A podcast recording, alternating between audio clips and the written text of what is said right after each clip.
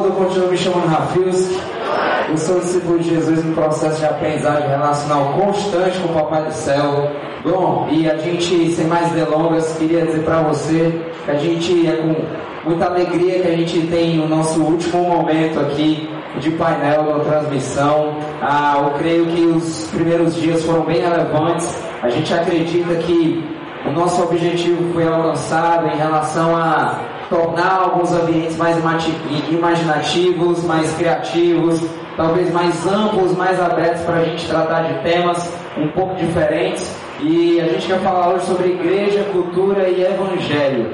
Bom, talvez você é alguém que ouviu, ouve, acredita ou não, numa história de que escutar a música do mundo não é algo de Deus. Você consome a roupa do mundo, você assiste o cinema do mundo, você compra escova de dente na farmácia do mundo. O prédio que você mora foi construído por alguém do mundo, mas a música que você escuta não pode ser do mundo. Ela tem que ser de Júpiter, de Marte, de algum lugar desse.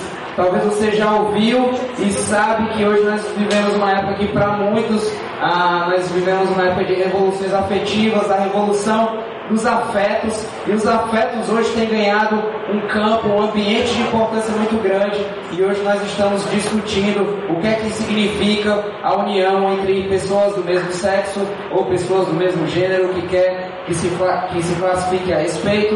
Nós estamos vivendo em uma época onde nós acreditamos que nós vivemos uma época pós-denominacional. Se você é da igreja presbiteriana batista, se você é assembleiano, se você é wesleyano, talvez não seja o interesse principal da nossa geração. A nossa geração tem um senso de pertencimento que está além das placas ou além do que a gente denomina como sendo importante como bandeira. E para isso nós ah, convidamos pessoas ilustres, pessoas muito bacanas para comentar sobre isso com a gente. Eu queria chamar aqui, não é uma roda, né? É a linha dos esclarecedores. Dos esclarecedores. Queria convidar aqui, sem mais, Tiago Brasil, por favor. Meu amigo, sente nesse lugar, Tiago vai se apresentar, não vou falar muita coisa. Nando Velasco. Eita, que cabelo lindo, maravilhoso. Eu queria convidar aqui mais uma vez, com muita alegria, meus amigos de Recife, certo? Rodrigo Freitas, chega aqui. Obrigado pela presença de novo, pelo carinho. Rodrigo esteve com a gente também, trazendo uma ministração muito especial ontem. Ontem também a gente teve o nosso amigo bacaninha demais, o Lucas Rebouças. Vem aqui, meu amigo, chega junto.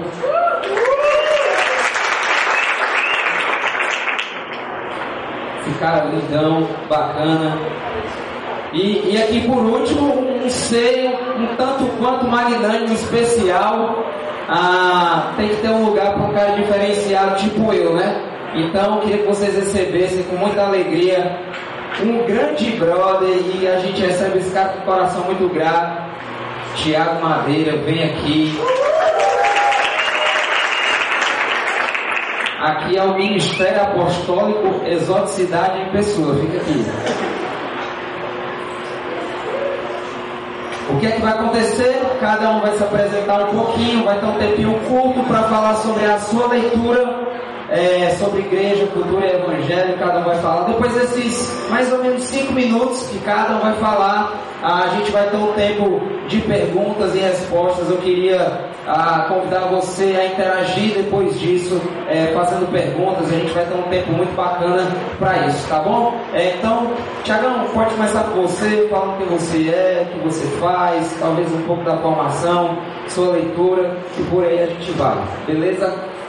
Ok, então boa tarde a todos, boa tarde a todas. Um prazer estar aqui, um prazer rever alguns ex-alunos, um prazer estar de volta aqui à IBC. Ah, foi minha casa de trabalho, eu trabalhei no Querido durante alguns anos, é um prazer estar aqui com vocês. Bom, eu sou o Tiago Brasil, eu sou casado com a Daniele, sou pai da Gabriela e da Thaisa, talvez essas sejam as atribuições mais importantes da minha vida. Ah, eu sou professor por formação e vocação. Atualmente, trabalhei muito tempo na, no Querigma, trabalhei em algumas outras escolas de Fortaleza e atualmente estou na UES. Ah, eu sou da formação, minha área de formação é filosofia, eu trabalho, sou graduado, mestrado, com mestrado e estou terminando o doutorado em filosofia. Ah, bom, sou também por vocação é, servo de Cristo, estou na Assembleia de Deus, Ministério do Templo Central, do Reteté de Jesus. estou muito à vontade por estar aqui com os irmãos feliz demais. E assim, achei legal que fizeram uma divisão interessante da temática, dizendo que é igreja, cultura e evangelho. E aí eu já quero deixar essa problematização, que eu acho muito legal, que tem certos problemas relativos à cultura que são da igreja, mas não são do evangelho.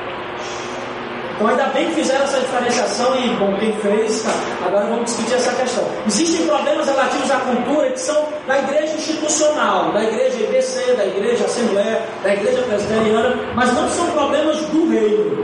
Então acho que é sobre isso que a gente vai discutir, vai falar nessa tarde. Valeu.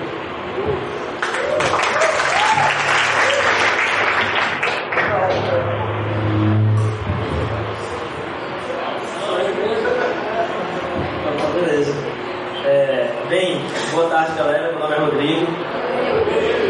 É, sou de Recife também, vocês, como vocês vão perceber pelo sotaque aqui. Minha esposa ali já começou falando, ela disse, pelo amor de Deus, meu amor, não vá problematizar, não vá falar muita heresia lá na frente do. E outra, fala devagar para o povo entender, tá bom, mano, vou tentar. É, meu background é. Eu, eu fiz ciência da computação, então acaba que eu tenho muito apreço assim, pelo pensar apologético e assim, acaba analisando tudo como uma forma de algoritmo e uma lógica computacional, acaba, acaba funcionando desse jeito a teologia. Sou formado no, no Centro Teológico Batista do Norte do Brasil, é, participava de uma igreja batista tradicional lá em Recife, fui enviado por ela para plantar uma nova igreja. Há um ano a gente está com a mosaico plantado lá em, em, em Recife e tem sido uma bênção essa caminhada.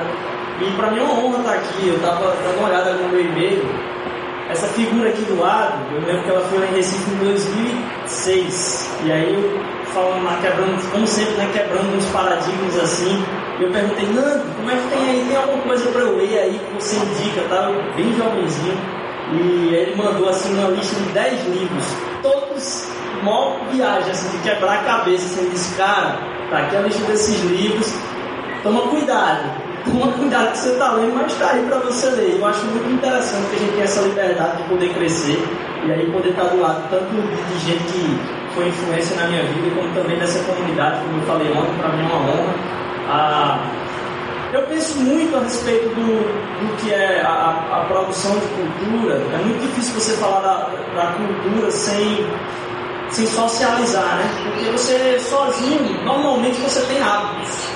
Quando a gente pensa coletivo, é que você fala de uma cultura. Você não tem uma cultura de não tomar banho, mas talvez no acampamento o seu hábito se tornou uma cultura, junto com outras pessoas aí, de, de não tomar um, um certo, uma certa quantidade de banhos aí. E a forma como a gente enxerga aquilo que é um, um padrão que deve ser produzido, ou como a gente deve, eu vou falar talvez um pouco mais disso mais para frente, rearrumar as coisas de uma forma contínua, é baseado naquilo que a gente acredita, que é bom, que é verdadeiro, que é importante ser afirmado. E aí eu gosto muito do texto que está lá em Tiago, capítulo 1, versículo 17, que diz é, que todas, toda boa dádiva vem do céu, descendo do Pai das luzes, que não muda como sombras inconstantes.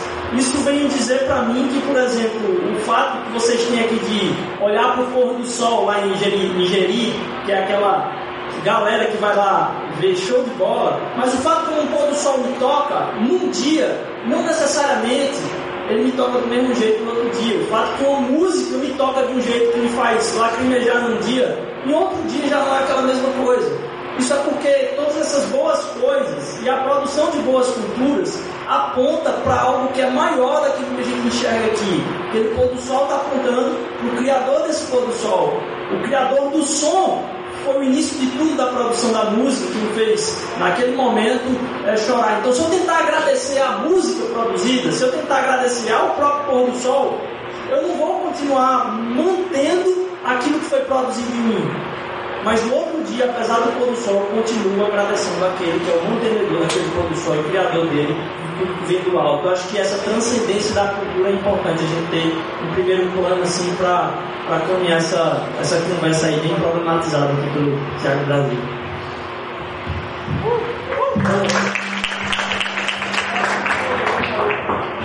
Boa tarde, tudo bem? Eu sou o Tiago Madeira, alguns me conhecem, outros não tanto. É, Tiago Brasil, já nos conhecemos.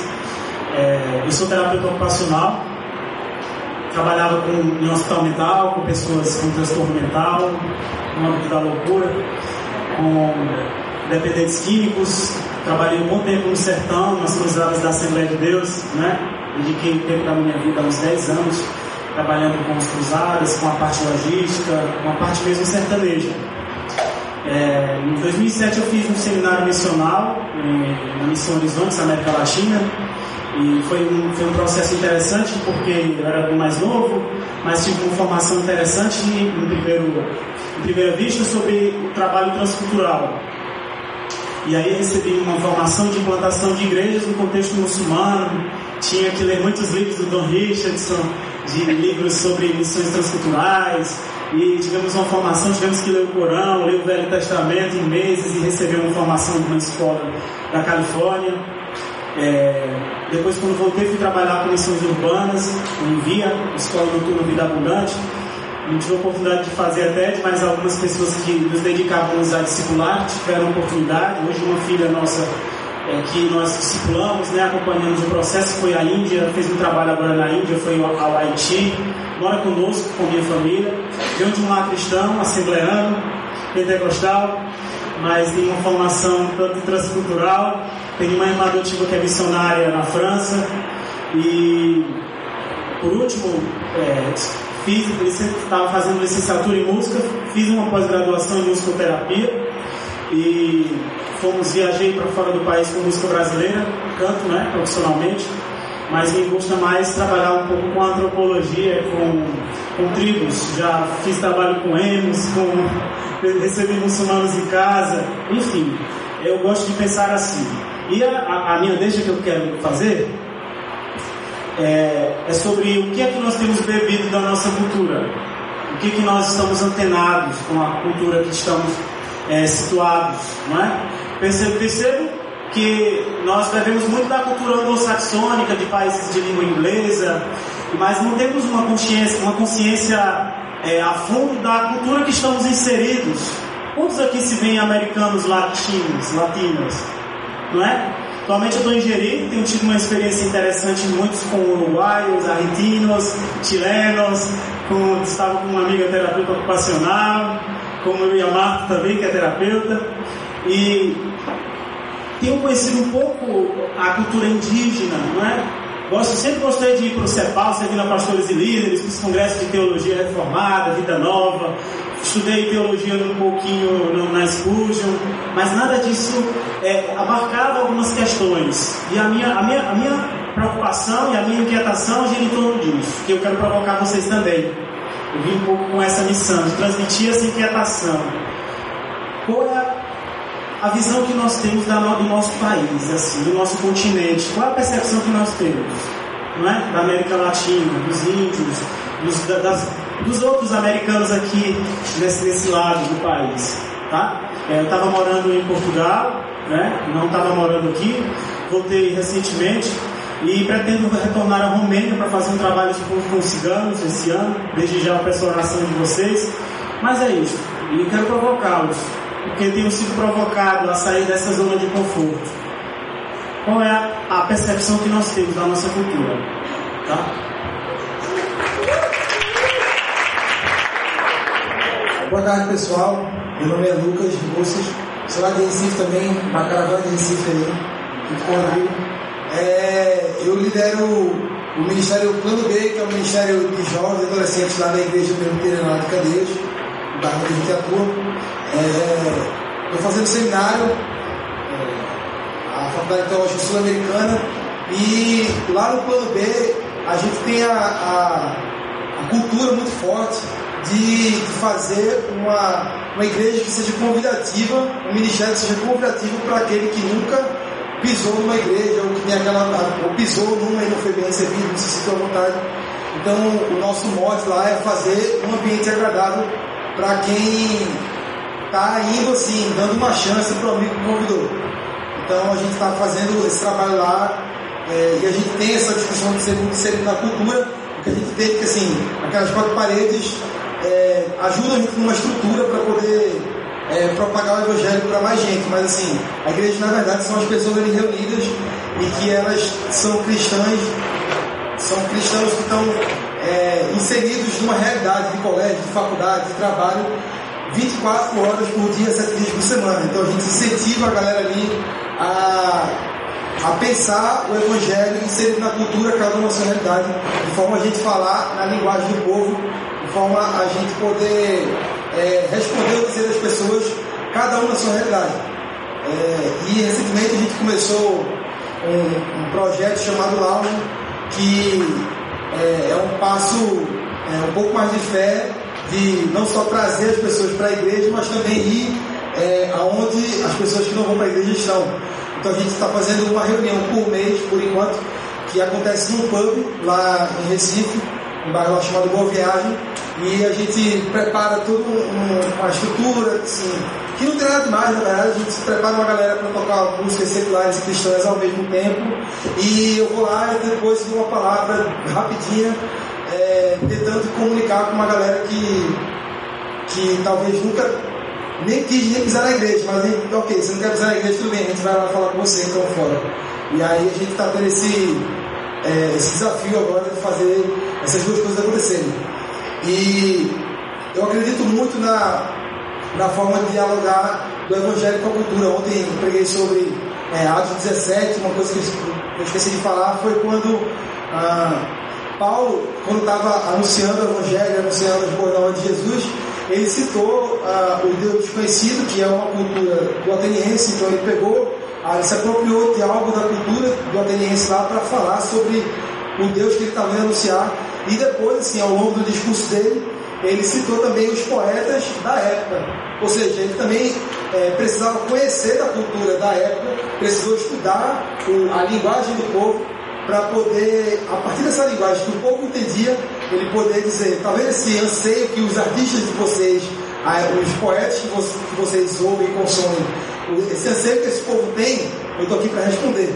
Então a gente tem essa, muito essa preocupação de ouvir, é, ouvir o mundo para entender o que, o mundo está perguntando, o que, que o mundo está ansiando, para que a gente possa dar uma resposta assertiva. A gente acredita que a Bíblia é, e Jesus ele é soberano sobre toda a sociedade, sobre toda a cultura, então ele vai ter uma resposta específica para cada anseio de cada cultura. E essa é isso que a gente vai falar aqui.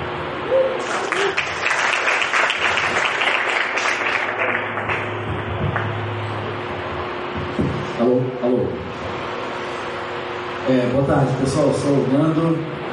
É, esse tema me interessa muito, eu gosto muito de, de estudar, eu venho debatendo com essa temática já há um bom tempo.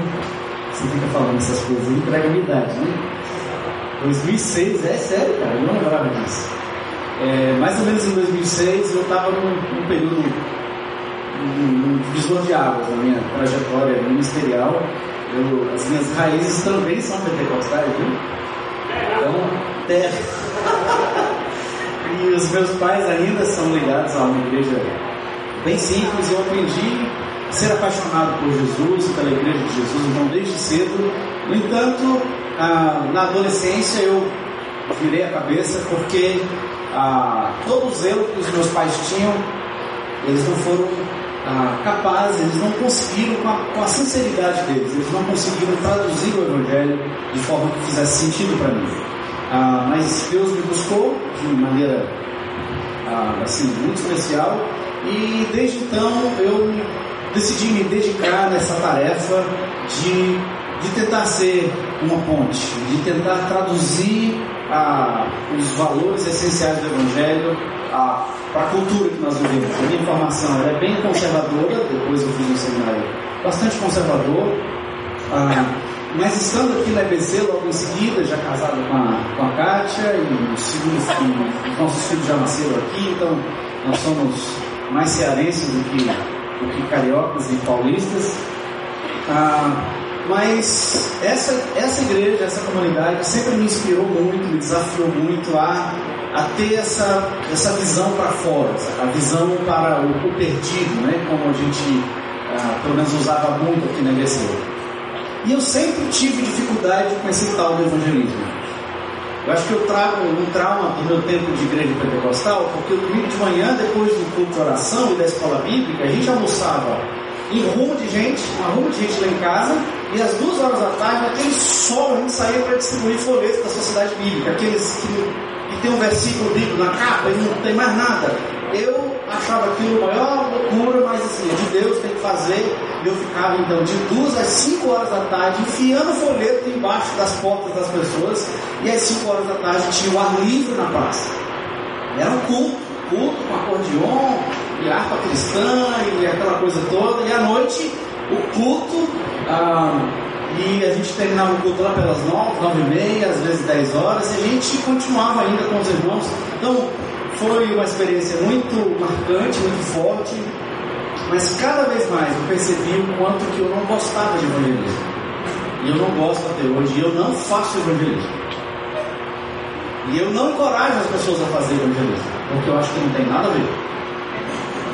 No entanto, estando numa igreja que é absurdamente evangelística, eu comecei a me questionar sobre essas coisas. Qual é o meu papel? Qual é a mensagem? Como traduzir esse evangelho né, para essa cultura? Então, a partir de 2002, ah, eu me envolvi bastante com a liderança da juventude aqui na IBC. Foi um tempo muito especial para mim, onde eu tive muita oportunidade de viajar, de conhecer outras linguagens, outras culturas e outras igrejas que estavam conseguindo fazer um trabalho melhor do que aquilo que eu achava, que, aquilo que a gente estava vivendo aqui, na minha opinião. E então, nós começamos então a viver uma grande experiência, isso foi então, até 2006, quando eu senti a vontade de perceber a necessidade de fazer um mestrado nessa área, área de cultura, do evangelho, e pela misericórdia de Deus eu terminei esse mestrado ano passado. E e eu tenho sido ainda, então, apaixonado por essa temática. E o quanto que a igreja tem se tornado ao longo dos anos e dos séculos irrelevante para a cultura. Especialmente no momento cultural turbulento, efervescente que a gente está vivendo, que alguns chamariam de pós-modernidade, outros de modernidade líquida, e, e onde nós comentamos um pouco ontem, né, onde os valores, os padrões, os referenciais não existem mais. Então é cada um por si, e como diz a música do Titãs, né? Deus contra todos. Então, a, a, como dialogar com essa cultura? Onde as perguntas são em níveis a, que vão além até do ateísmo, além até da, da, da, das pessoas que estão contra a fé, né? que são militantes contra a fé. E que tem acontecido, e é, essa é a minha, é, é, é a minha paixão e preocupação, sempre que eu tenho oportunidade, eu procuro provocar as pessoas, né? Para a gente entrar nesse diálogo. Eu falei aqui há uns dois meses atrás, né, lendo uma passagem em Coríntios, né, que tem aquela passagem que diz, né, quer comais, quer bebais, fazer tudo para a glória de Deus, né? E todo mundo estava com a Bíblia aberta, vinha lendo o versículo, só que na versão da minha Bíblia estava, ao invés de estar escrito quer comais, quer bebais, fazem tudo para a glória de Deus. Na verdade, na minha Bíblia está, escrito assim, era depois da atitude 434, né? No final de semana falando sobre sexualidade, mas na Bíblia estava assim, quer masturbais, quer não masturbais, fazem tudo para a glória de Deus. E eu quase perdi meu emprego por isso. E vocês estão assustados ainda. Então assim, é para provocar vocês. É, né? Fraternidade latino-americana, né? Então, a, a, o meu desafio é de nós pensarmos fora das estruturas e fora das caixas que nós, muitos cresceram, muitos entraram, e o mundo tem colocado, a sociedade tem colocado questões que diz respeito à nossa fé, à relevância da nossa fé, a, ou à irrelevância da nossa fé, a, questionado fundamentos, questionado práticas, de forma que vocês que vivem no mundo, e a gente percebe que essa dicotomia coisas de Deus e coisas do mundo, ah, o mundo lá fora e a igreja aqui. Essa é uma dicotomia ilusória na nossa cabeça, isso não existe, porque você está lá, você está na faculdade, você, como, como o Rios colocou, nós consumimos essas coisas. E a gente, acho que um, um dos efeitos grandes tem sido uma evasão da juventude daquilo que nós chamamos de igreja, né, das estruturas eclesiásticas. Né? Há uma evasão crescente do que hoje tem sido chamado dos, dos domes. Né? As pessoas que olham para a igreja e dizem, I'm done, eu não aguento mais. Para salvar a minha fé, eu preciso me afastar da igreja. Existe um chamado nomes, os que não têm igreja, não querem igreja. E eu fico refletindo, o que está acontecendo? Nós deveríamos bater mais forte e, ficarmos mais radicais e mais bíblicos, ou nós deveríamos dialogar com mais inteligência nessa cultura? Que, na minha opinião, terminando a minha fala, eu acredito que Deus está usando a cultura ao nosso redor. As revoluções profundas que estão acontecendo, especialmente nas últimas décadas, a partir do final do século XX, Deus está usando a cultura para sacudir a sua verdadeira igreja, para despertar a sua verdadeira igreja, para que nós cumpramos a nossa, nossa missão, nosso papel, nosso chamado. E o que talvez para alguns então possa ser um alerta de medo, eu me sinto muito encorajado, muito desafiado, porque eu vejo a cultura ao redor se tornando como a cultura pagã, a cultura onde a igreja de Jesus mais floresceu. Então nós é, é, é, ciclos, ciclos, né? Nós estamos voltando, a, a história está sendo remontada e Deus está desafiando a sua igreja para viver a sua verdadeira igreja, para viver o verdadeiro evangelho, uma cultura ah, extremamente desafiadora. Então ah, é isso aí. Espero que Deus nos ajude nessa tarefa, na nossa conversa, na nossa caminhada ah, como discípulo de Jesus. Rafis. Eu creio que muitas emoções estão por vir. a gente quer abrir agora para um tempo de pergunta e interagir com a galera. Talvez você se identificou com alguma fala, você já conseguiu captar alguma coisa que veio do Tiago, do Rodrigo, do Nando, do Lucas, ah, do outro Tiago e já, cara, tenho essa dúvida. Como eu me relaciono, como eu me relaciono com a realidade dessa forma? Ou coisas do tipo. Então, você tem a oportunidade de pedir a voz aqui e, lógico, é, perguntar ao vivo. E você pode também entrar em contato com o número. Por favor, não fica olhando para mim, não. Pede seu telefone porque eu peço o pessoal anotando, o pessoal fica olhando para mim, achando feio meu cabelo. Vocês são moços. Ah, 9912, tá? 9912, não olha para mim, não. 9912 7849. 9912 7849, telefone de sucesso. Vai dar certo, viu? Peraí.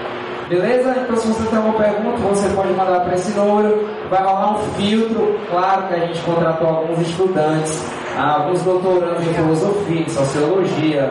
Tem muita gente ali, o Simon Balma está ali também para avaliar e tal. E o Malafaia também está por aqui. Então tá todo mundo para avaliar, certo? Então você vai mandar para ele. Tem alguém já querendo nos inaugurar? Pergunta Jair, meu amigo. É, boa tarde. E, como você disse, é, o apóstolo Paulo usa muito a cultura da região, da, povos ao redor de Roma, é, para falar sobre o cristianismo. Né? Quando ele fala com os gregos, ou as Olimpíadas, usava, quando ele falava com, é, com os judeus, eles davam pensamento e eu queria saber até que ponto nós, como igreja, podemos usar a cultura ao nosso redor para evangelizar. Se existe um limite para usar, será que existe alguma coisa na cultura que nós deveríamos abominar?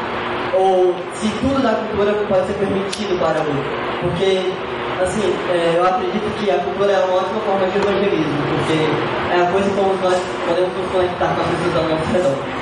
Mas eu percebo que também existe muita coisa que é, pode ser ruim para a igreja, para a imagem da gente, né? Pois existiram igrejas é, ao redor do mundo, que não vou citar para não ler né? que usaram coisas que são abominadas pela Bíblia mas que praticam isso para poder chamar as pessoas para a igreja. Então, até que ponto eu posso usar a cultura para chamar de forma saudável as pessoas para a igreja?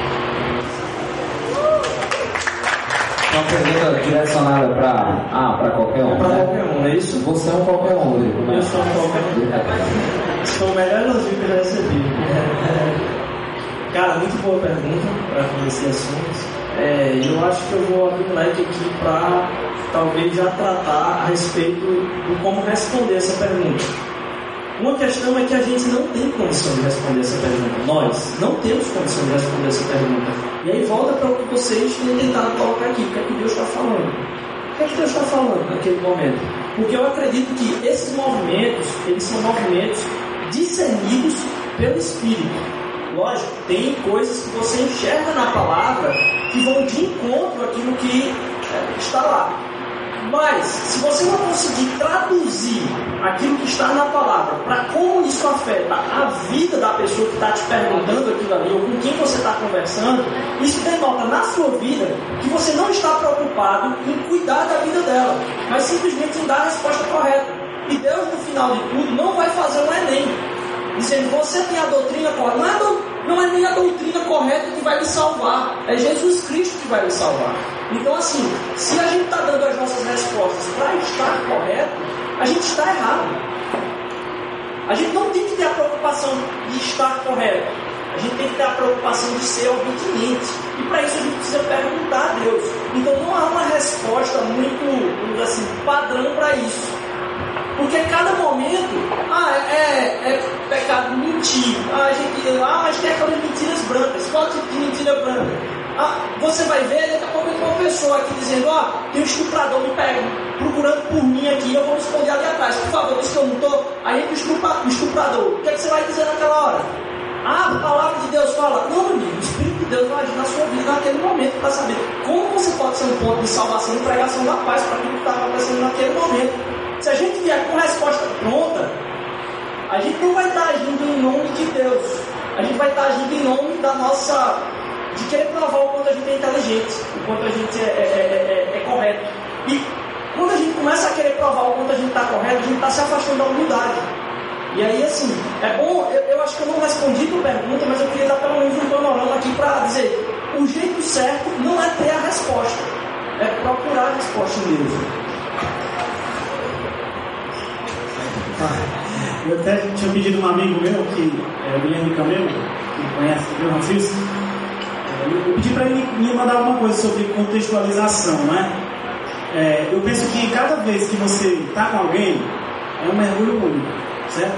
Um mergulho único na realidade do outro, há uma, uma, uma há um caminho próprio né, de comunicação. Penso que a comunicação ela, ela, ela é algo a se pensar melhor.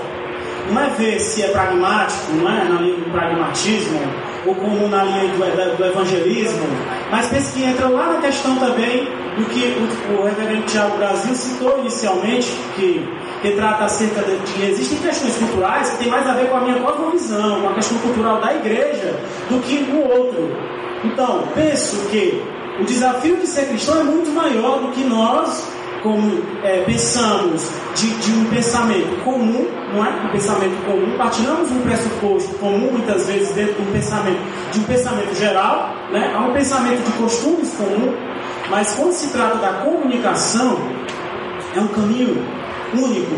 Por exemplo, é, eu estou convivendo com amigos que estão indo embora agora de ser do Daime, a galera da marihuana, né, a galera da força e tal.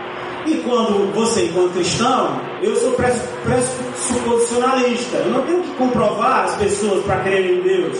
Todo dia eu sento com um amigo ateu, conversando sobre a vida, e conversa sobre a teoria do relativismo, e eu converso sobre Deus. Eu sou é, é, pressuposicionalista, eu creio numa, trindade, uma relação triuna com o Pai, o Filho e o Espírito Santo. Essa é a base da minha fé. Entretanto, para comunicar o Evangelho com um amigo que é do Dani, como eu falei inicialmente, eu tenho que perceber como ele pensa, quais as ideias que ele tem de espiritualidade. E penso que quando eu converso com outro amigo que é, já é de uma outra vibe, eu tenho que perceber qual é a ideia do cara e compreender como ele vê primeiro. O grande problema é que nós não queremos trocar peles. Nós não queremos ser como um camaleão que muda de cor para tentar equi, equi, equivaler sabe, a, a, a, proximidade. Penso que não é nós que abrimos a mente do outro, como o Paulo Freire já dizia, que alguns podem me criticar. Conhecimento não é um conhecimento bancário, não é uma transferência, é algo muito maior. É, eu, eu, queria só ler para vocês, tinha até feito slide, mas é rápido, sobre comunicação.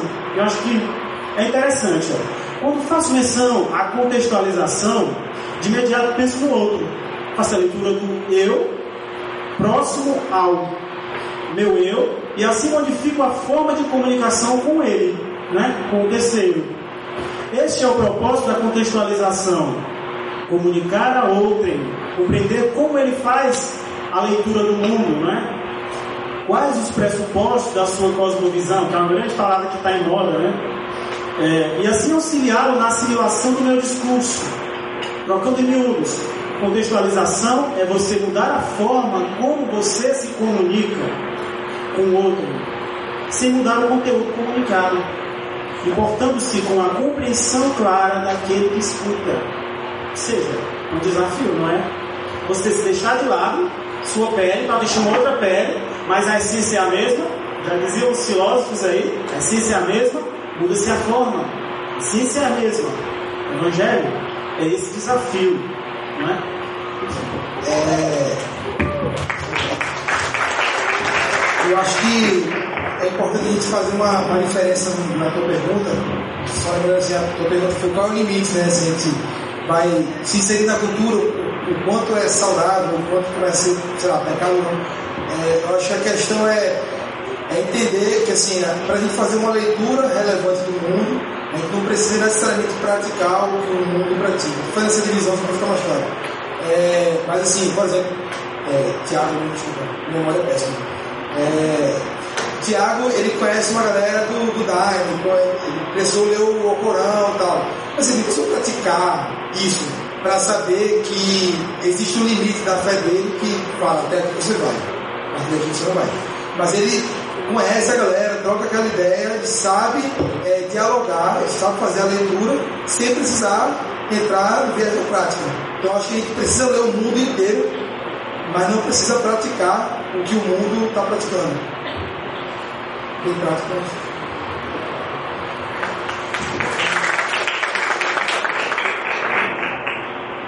Beleza? Fechou? Massa? Mais alguma pergunta aqui? Alguém, alguém tinha falado antes de vocês, desculpa, era o Filipinho. Beleza, Filipinho? Vamos correr aqui. Já chegou pergunta aqui para o nosso assessor e Eva. Segura aí, Eva. O negócio aqui é corrido. Boa tarde. Me chamo Felipe. É, a minha pergunta vai para o Rodrigo. Né? Rodrigo, ontem é, você falou uma, uma, frase que eu fiquei muito pensativo. Né? Você disse: você derruba líderes, você derruba o movimento. Né? Você, você derruba líderes, você vai acabar derrubando o movimento. Né? Se você desestimula líderes, você acaba desestimulando o movimento. Que não foi o caso que não deu certo com Jesus, né? Derrubaram Jesus, mas o movimento foi, foi se. É, o que diferencia derrubar líderes e instigar o movimento a continuar. Né? O que é mais importante nisso? Né? Multiplicar a ideia do movimento, mesmo que o movimento venha a acabar, ou simplesmente multiplicar isso na liderança? Que pergunta massa. Vai! Tu pode, tu pode fazer com mais calma essa tua pergunta para ver se eu entendi tudo que ela implica rapidinho. Felipe, podia É, segura, é, segura essa parte. Assim, eu, eu, eu, fiquei pensando, né? Tipo assim, no, no, contexto de igreja, né? Se eu tenho um movimento que eu vou aplicar, e se esse movimento vai ser empregado, só que os líderes não conseguem, né? Ou não está dando certo, e a igreja acaba, vamos supor. Né? Digamos que os líderes foram derrubados. Mas o movimento vai ser permanecido, né? Porque eu vejo a maior importância de implicar o movimento né, de implicar o movimento através do relacionamento, das vidas, né? Sim. E foi um pouco que Jesus deixou.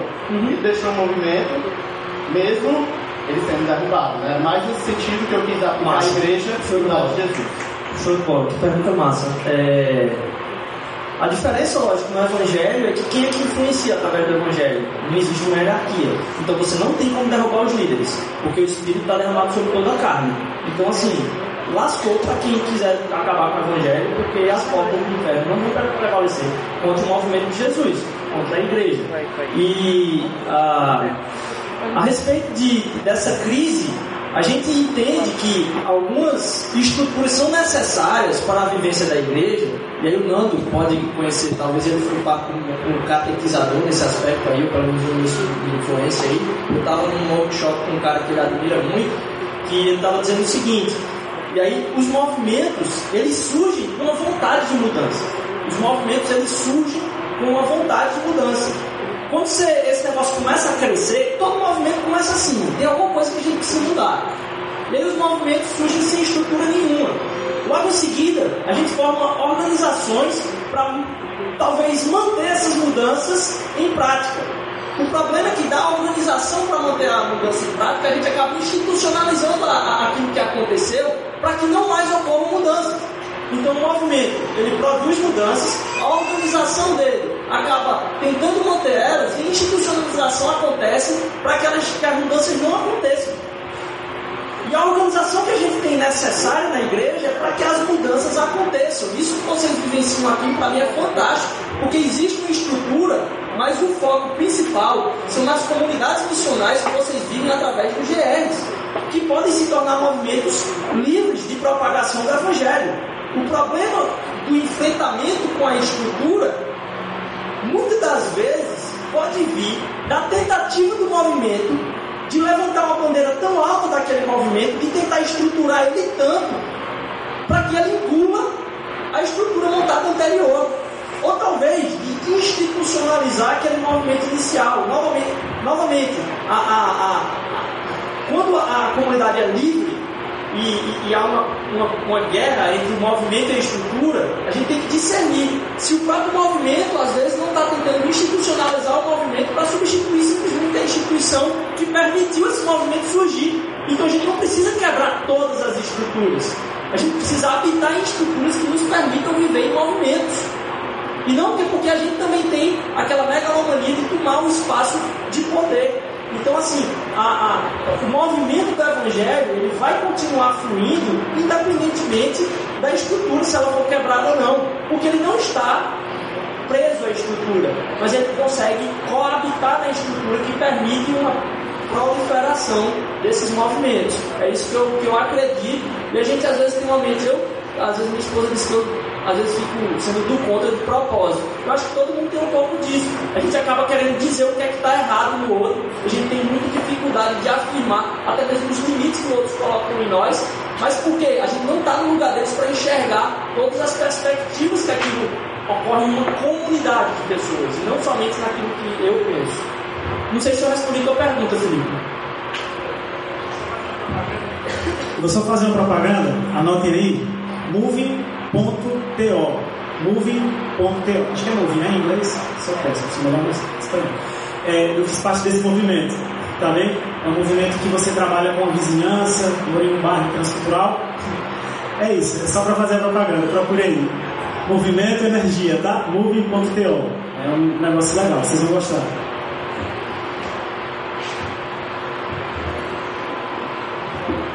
Entendeu? Só uma provocação a fazer ao, Felipe que perguntou, dizer, e Jesus caiu? O líder Jesus caiu? Pelo contrário. Eu acho que, pelo contrário, eu acho que a crucificação de Jesus é o reforço. A morte e a ressurreição dele é o reforço que ele não caiu. O movimento não se descompõe, o movimento não se descontrola. Inclusive, essa era a atitude do Sinédrio, né? Vamos, vamos crucificar esse Cristo, porque já se levantaram vários. E esse é só mais um. Então vamos matar esse cara, porque matando esse cara espalha todo mundo. Mas a, a, resposta é outra. O cara não morreu.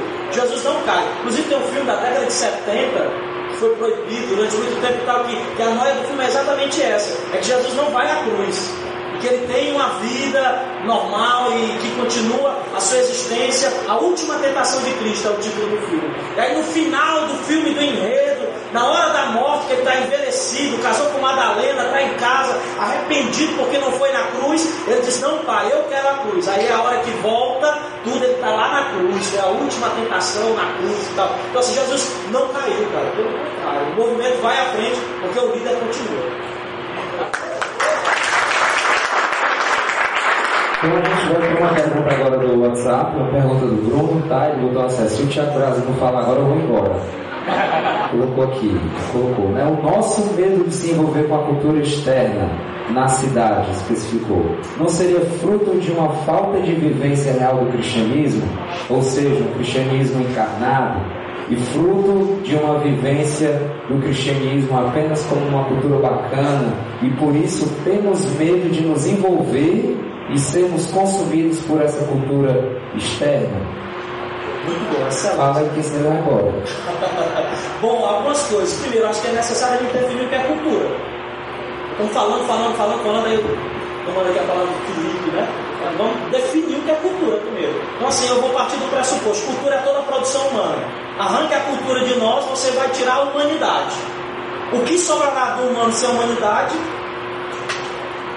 Sim.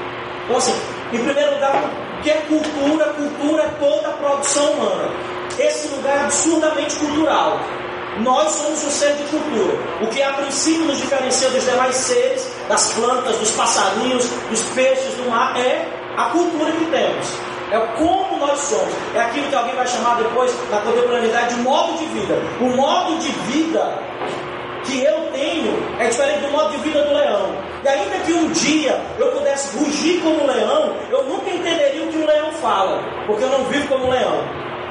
Respondendo então a sua pergunta, só tem um jeito de ser igreja relevante para a cidade, vivendo na cidade, encarnando-se na cidade, sem dar spoiler do que eu vou falar mais tarde, mas a ideia é mais ou menos essa. Só faz sentido um evangelho encarnacional, onde eu não tenho medo, onde a minha convicção em Deus é tão forte, a minha experiência, aí eu vou falar do alto do meu pentecostalismo, a minha experiência com Deus é tão profunda, vida viva na pele, que pode aparecer um Richard Dawkins na frente de mim, que pode vir o cara mais ateu de pedra, eu não tenho problema com ele, porque eu sei que o brilho. Essa é a situação muito simples. Aí eu tenho que fazer esse resumo nesse ponto. O problema da gente, aí vou abrir um, um leque enorme. O problema da gente de trabalhar com pessoas drogadas é que a gente tem medo de cair na droga. O problema da gente de trabalhar com homossexuais, com gente homoafetiva, é que a gente tem medo de cair no que eles fazem e, e viver. E aí a pergunta é: será que é problema? Será que é cair ou coisa do tipo? É uma outra discussão. O problema da gente é evangelizar marxista, evangelizar a turma do Bolsonaro, evangelizar quem quer que seja. É que nós temos medo do diferente, de sermos engolidos, fagocitados pelo diferente. Você só vai ser engolido pelo outro se você sabe quem é. Se você tem identidade, se você sabe quem é. Próprio, o próprio Jesus, ele perguntava para os apóstolos, né? É, quem estou falando? Quem estou falando que eu sou por aí? Para a pessoa responder e tal. Ele e vocês? Quem vocês pensam que eu sou? Então Jesus ele não tinha medo de ser questionado, porque ele sabia quem ele era. Ele não tinha medo de questionar e instigar a dúvida no outro, porque ele sabia que por cima de toda dúvida existe a fé, existe a certeza de que Jesus é Deus e de que ele vai se provar. Não talvez por meios racionais, porque ele, a fé está acima disso, mas é, no- de alguma forma Deus vai se provar Deus. Para quem tiver crer. Oi. É, eu acho que nós vivemos muito parte do conflito que a gente vive, como a pergunta o Tiago colocou, é, nós, eu acho que a gente vive um erro estratégico também, porque a nossa agenda é vender produtos. A gente quer criar, a, a gente quer convencer as pessoas a entrar no nosso clube, porque nós nos achamos melhor do que eles, de alguma forma. E então a, a, a, a proposta sempre é essa. Eu, eu tenho algo para vender. Eu quero te convencer de alguma coisa e eu quero ah, fazer com que você compre as minhas crenças, as minhas ideias e você faça parte do meu clube. E eu acho que essa, acho que esse é um erro estratégico. A proposta, o chamado de Jesus foi para irmos para fora. Né? É, é- é o que diz a palavra igreja, né? É eclesia. Fomos chamados para fora e enviados para dentro. Então, não tem como ser igreja, gente, se não for metido, enfiado na cultura. Não, não tem, isso aqui não é igreja. Isso aqui não é igreja. Ah, eu vou na igreja. Isso é um erro crasso que a gente comete, dizendo, eu vou na igreja domingo. Eu saí da igreja. É, Eu sou igreja. Eu fui inserido no corpo de Cristo. E a nossa missão é estar lá fora, é estar na cultura. E elevar o reino de Deus. Talvez um pouco dessa dicotomia que a gente vive, né? Vive a igreja e a gente perdeu essa linguagem do reino de Deus, que é estabelecer aqui nessa terra o reino de Deus. Então a, a, a visão é: eu vou convencer você a fazer parte do meu clube, e aí você levanta a mão, não é? Você faz parte, você paga o dízimo, tenta não pecar, né? Paga o dízimo, tenta não pecar, espera a morte chegar, e aí você morre, vai para o céu e vira anjo. E aí você vai cantar glórias e glórias eternamente. Gente, essa visão do céu, ela é um tédio para mim. Desculpa se eu te ofendo aqui, mas eu não quero esse céu. E eu não vejo nós, nós no fim da história, né? Aqui é outro terreno escorregadio, a da escatologia. Mas o que eu vejo no final, no fechamento das escrituras, é a nova Jerusalém descendo. Então eu acho que a nossa proposta é invadir o mundo com a mensagem a, encarnacional ah, às vezes não é, não é nem tão, tanto dialética assim, mas ela é encarnacional. Porque, gente, contra o amor não há lei. Contra o amor não tem discussão. Dom Robson Cavalcante, né, que foi um grande líder, pastor lucano querido, dizia que a, a, ele fala um pouco do que o Stott fala, né, que nós precisamos vivenciar o já e ainda não, né. A igreja na eternidade na eternidade tudo será consumado, não consumido. E nós não temos essa ideia. E precisamos encarnar também essa ideia de antecipação da glória do eterno, do cosmos celestial, cá. Né? E, e penso que, como o Stott cita num livro muito interessante, temos uma dupla identidade. Eu não sou igreja, somos igreja, não é? É, é são, temos um chamado a estar juntos em uma vida comunal como temos um chamado também de anunciar, de estarmos dispersos no nosso cotidiano e compreendendo isso. E sobre a cultura, é, é, nesse assunto, eu, eu pedi um, meu, um amigo meu muito querido, é o Nathanael Gama, e ele fez um vídeo curtinho sobre a cultura. Ele faz um vídeo sobre a cultura, claro, retratando um pouco a visão ocidental, que é um pouco diferente também da nossa visão latina. Mas eu queria que os meninos soltassem um trechinho desse vídeo, porque eu acho que vale muito, é, vale muito a pena. Ah, vale a pena a deixa. Ele é um amigo que trabalha com o GBU, que é o Grupo Bíblico Universitário, aqui no Brasil chama Aliança Bíblica Universitária. Eu também fiz parte. E é muito interessante. Sobre o que temos bebido da cultura. E qual que é que nós temos ultimamente tido como cultura? Olá, amigo Tiago. Olha, estive aqui a tentar reunir alguns pensamentos e vou partilhar isto contigo. Uh, acho que, olhando assim para, para o momento que a Igreja vive, assim, mais no Ocidente, e, e olhando para aquilo que é a cultura, uh, deteto aqui alguns uh, problemas. Uh, acho que o principal é não haver um real engajamento cultural. Ou seja, ainda existe aquela certa cultura de gueto, uh, onde existe o mundo e existe a igreja. Uh, então nós precisamos de uma visão mais uh, holística. depois surgem aquelas questões de, de, compensação, não é? Certas coisas não se podem fazer, mas, mas se tiver o nome de Jesus associado já se pode, tipo música rock ou dançar. Ou, e isso faz de Jesus um, um apêndice e não a essência, não é? Ele serve para purificar as coisas que nós gostávamos de fazer uh, e não podemos, e então pomos Jesus e afinal já podemos, o que, o que, é ridículo, pois essas coisas já de si mesmas não tinham mal nenhum. Então falta um modelo encarnacional, não é? Tipo, Jesus encarnou para mudar o mundo, ou seja, e nós temos que também fazer parte verdadeiramente do mundo para o podermos transformar e redimir. Portanto, lá está a sair do nosso gueto e ser verdadeiramente cidadãos uh, e imiscuir-nos na sociedade. Porque se tal não acontecer, a única coisa que a Igreja faz são tentativas de proselitismo. Uh, muitas vezes acabam a ser só tentativas moralistas, isto vendo do ponto de vista cultural, sei lá, os filmes evangélicos são deprimentes, são horríveis. Porquê? Porque sacrificam uh, a beleza uh, em nome da verdade, não é? E, e nós sabemos que aquelas três uh, virtudes cardeais, não é? A beleza, a bondade e a verdade, devem estar sempre unidas. Então, esse, essa tentativa de proselitismo de usar, por exemplo, a arte como um meio e não como um fim em si mesmo, uh, não faz muito sentido para mim. Uh, e depois há um outro problema que eu acho que é um, um estado de ser uh, acrítico face às coisas que realmente importam.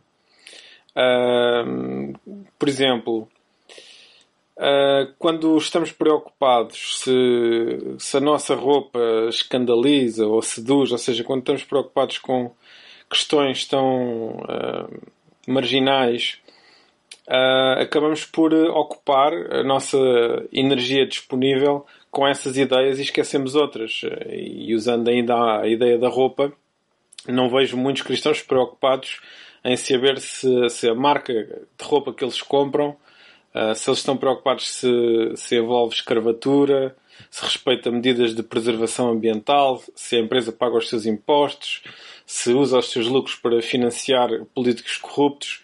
Então acho que isto é, é, é importante. Acho que quando a Igreja uh, se preocupa com coisas um, que são, que são pronto, descartáveis, que não, que não têm um valor em si, depois acaba por não ter mais energia para se focar nas coisas que realmente são importantes. E depois, por outro lado, acho que existe um consumo de cultura de baixo nível e satisfação com o mesmo, não é?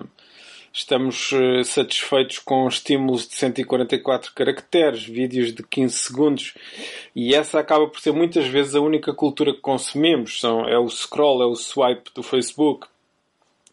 Uh, então uh, estamos entretidos, sei lá, com uma forma inovadora de descascar batata, não é? E isso é a única forma de cultura que, que consumimos.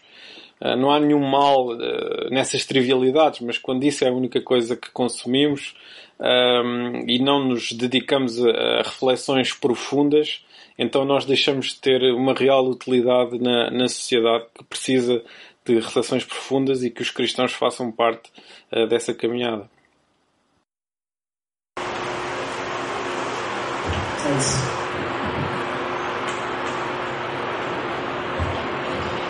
Perguntas? É, mudou um pouquinho aqui, eu com o Rafis, né? Vocês vão perceber. Eu, eu me chamo Rafael, mentira. Me chamo Luan, é, só para dar continuidade aqui de uma breve. A gente já tem uma pergunta aqui na agulha, mas a gente agora é a vez de vocês. Se alguém com alguma pergunta pronta, senão já passa para cá. Só um minutinho que ele leva a Ixi, virou competição aqui. Então peraí, vamos só estabelecer. As mulheres primeiro é isso vem. Depois ele levanta o primeiro lá e depois você vai, tá, Afonso? Então a gente vai primeiro aqui com a mesa, depois o brother lá, mas em seguida, ó, o celular continua aqui recebendo pergunta, tá? Oi, eu sou a Gleice. É, eu sou professora de História, né? E queria direcionar minha pergunta para o Thiago Brasil, é, que é professor também, né?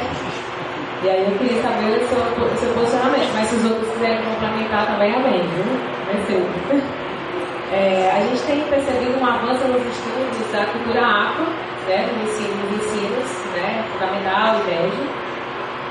E uma das coisas que é, eu, enquanto professora de história, acabo pegando alguma disciplina de religião, de ensino religioso, né, é, acabo percebendo, de certa forma, um fundamentalismo religioso, uma aversão àquela cultura e aqueles termos pejorativos que a gente já sabe, né? E, e aí, é, eu queria saber a sua opinião, ou até mesmo para a gente, enquanto cristão, né? Porque eu, eu acho que preconceito, independente de qual seja, deve ser combatido, deve ser evitado, deve, né? enfim, lutar contra ele. E isso só acontece quando a gente debate. Eu queria que fosse falado para todos nós, acho que todos nós temos questões como essa, como cotas raciais, né, é, como justificativa dessa, desse estudo, desse avanço, né, da cultura afro, que eu acho necessário, porque a, a informação é necessária. Eu queria saber a opinião de, do, do Tiago e de quem mais quiser complementar com relação a isso, a postura, porque a gente percebe, eu percebo muito dentro da escola uma cultura que vem de dentro de casa, ai, macumba, é bruxaria, é do diabo. Então, assim, não só dentro da escola, mas fora também, né? no meio que a gente vive, no meio acadêmico, enfim. E eu queria saber é, o posicionamento, como a gente deve se portar, até que ponto a gente deve. É, enfim, realmente eu acho que é um, uma pergunta bem confusa, mas é porque o assunto é confuso mesmo. Mas deu para entender.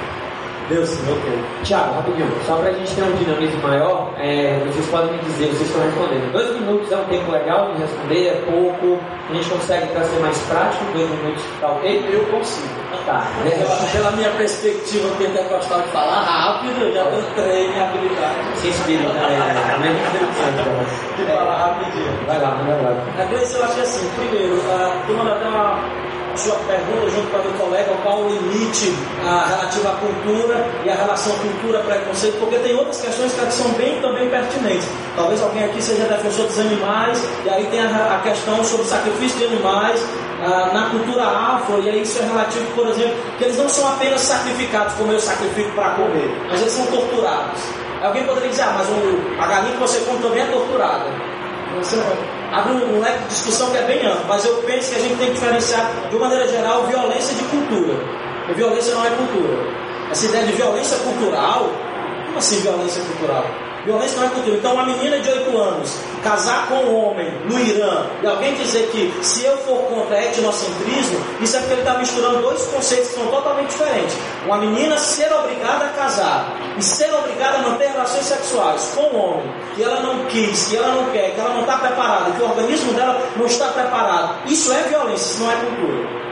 Então, nessa perspectiva, eu posso discutir a cultura afro a, e o seu, a sua pertença a qual nós fazemos parte. De uma maneira geral, a gente deve ter o acesso, a gente deve discutir, a gente deve. Não tem problema nenhum. Assim como eu acho muito, ah, vamos dizer assim, violento quando alguém tenta o tempo todo satirizar as igrejas pentecostais, e são sempre as pentecostais, também é muito complicado quando alguém só satiriza os afro. Ou só satiriza os cultos afro. Mas isso é uma questão que eu posso rebater também por um simples lado. É o humor porque é o mais fraco, indo quanto mais forte. Nessa perspectiva, eu tenho que compreender que, de fato, o pentecostalismo é o maior uh, nicho cultural, religioso do protestantismo e é natural que ele seja o saco de pancada de todo mundo. Mas com as relações afro, com as religiões afro, é diferente. O que eu tenho que entender, aí é meu desafio, é tentar mostrar para o aluno que isso é um elemento cultural. Não tão, eu não estou evangelizando, eu não estou dogmatizando, eu não estou tentando atraí-lo para isso. Eu estou tentando apresentar um elemento que faz parte da vida dele, em vários outros âmbitos, que talvez ele não perceba, mas está na música, está na cultura, está na brasilidade, que talvez ele negue, mas que sim é latente.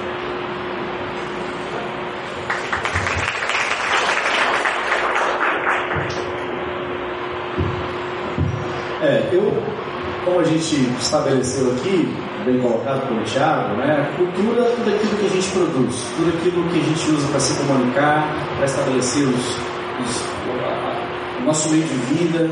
Eu acho que, no, na sua essência, não existe uma cultura que seja demoníaca, uma cultura. Eh, são, são, são etiquetas que a gente coloca por medo do desconhecido. Então, seja a cultura indiana, afro, a, em tese, aquilo ali é uma expressão cultural, é uma linguagem. Não é? E eu não preciso ter medo daquilo. É óbvio que o príncipe desse sistema, que é sistemicamente doentio, ele vai usar os elementos da cultura para estabelecer um valor, para estabelecer uma proposta. Mas acho que, a princípio, a gente tem que romper esse estigma de ter medo da, da, da, cultura afro, seja ela qual for, não é? Eu acho que a gente precisa entender que é uma linguagem, é uma expressão. Assim como o, o, o Lucas fez ontem aqui, né, nós temos uma linguagem, né? Enverga o, o, o joelho, né? Faz assim, né? Eu ainda diria, faz cara de limão, né? Assim. Quem não é da nossa cultura acha esse negócio tão estranho quanto o, o cara que está lá dançando os movimentos do, ah, do candomblé, por exemplo. Então eu acho que ah, tudo é de Deus, tudo pertence a Deus. E foi, foi usurpado. Então eu acho que a gente pode ter algumas posturas, ou criticar e condenar, ou consumir e copiar, que é o que a gente faz às vezes, né? Eu acho que nenhuma das duas opções é legítima para a gente. Nosso chamado é para a gente cultivar o que tem de bom e criar uma nova cultura. Eu acho que nosso chamado como igreja é nós sermos uma cultura relevante, um modelo às nações e às culturas, não é? que não desvaloriza o que elas têm, mas ressignifica talvez, ou traz essa perspectiva mais profunda do reino. Certo. É, vamos então aqui para o WhatsApp, certo? Para quem não sabe, o número que é que repita é 9912-7849, certo? Então, aqui a pergunta para o Nando, também aberto para caso alguém queira comentar. Trazendo para a prática, que tipo de atitudes nós, como cristãos praticantes, poderíamos tomar para diminuir essa evasão das pessoas da igreja? Pessoas essas que foram citadas pelo Nando anteriormente.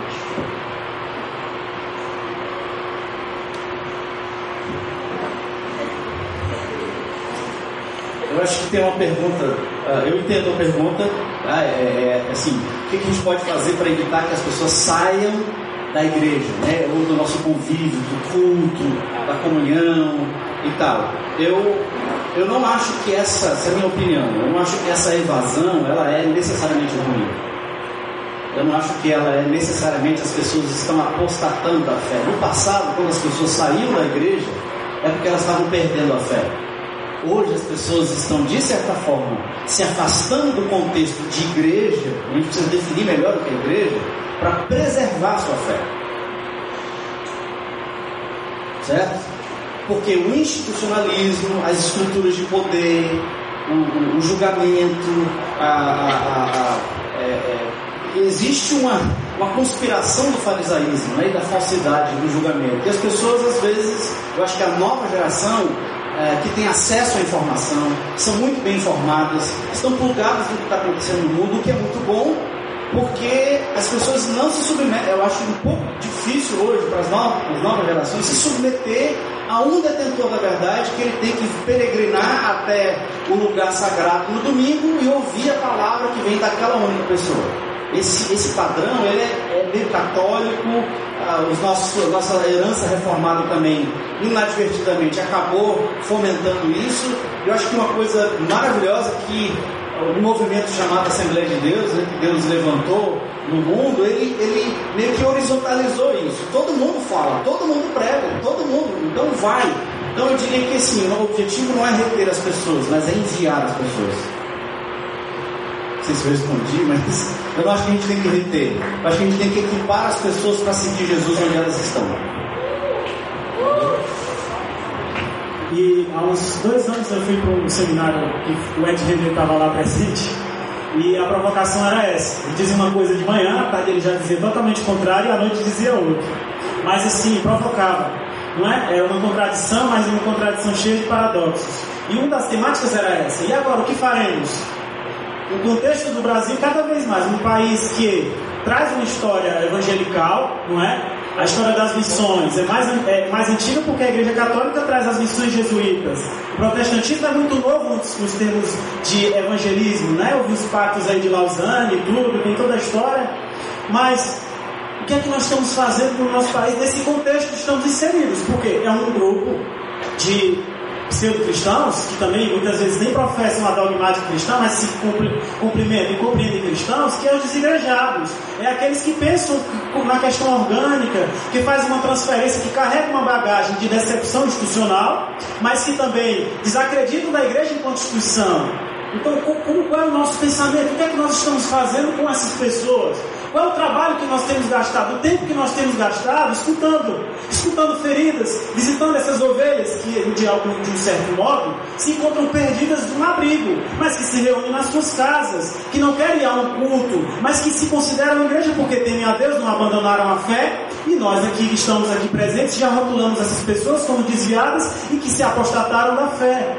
E agora? O que faremos? O que é que nós estamos fazendo com desigrejados? Qual é o ministério que nós temos exercido enquanto igreja?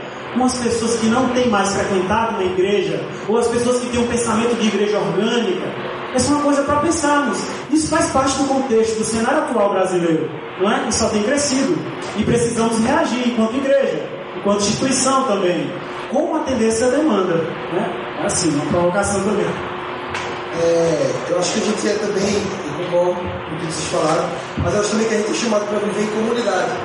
Então é, é muito importante também é, entender que esse movimento de, de o ser humano, o cristão, não caminhar sozinho, ele é importante, é importante caminhar em conjunto. Então, se talvez a igreja, de forma muito generalizada, está perdendo muito, muitos membros, talvez é porque ela está aplicando modelos é, do século passado retrasado para uma sociedade que já mudou faz tempo. Então, a nossa função não é de repente dizer, ah, pode ir porque está tudo certo, o Espírito Santo você vai lá.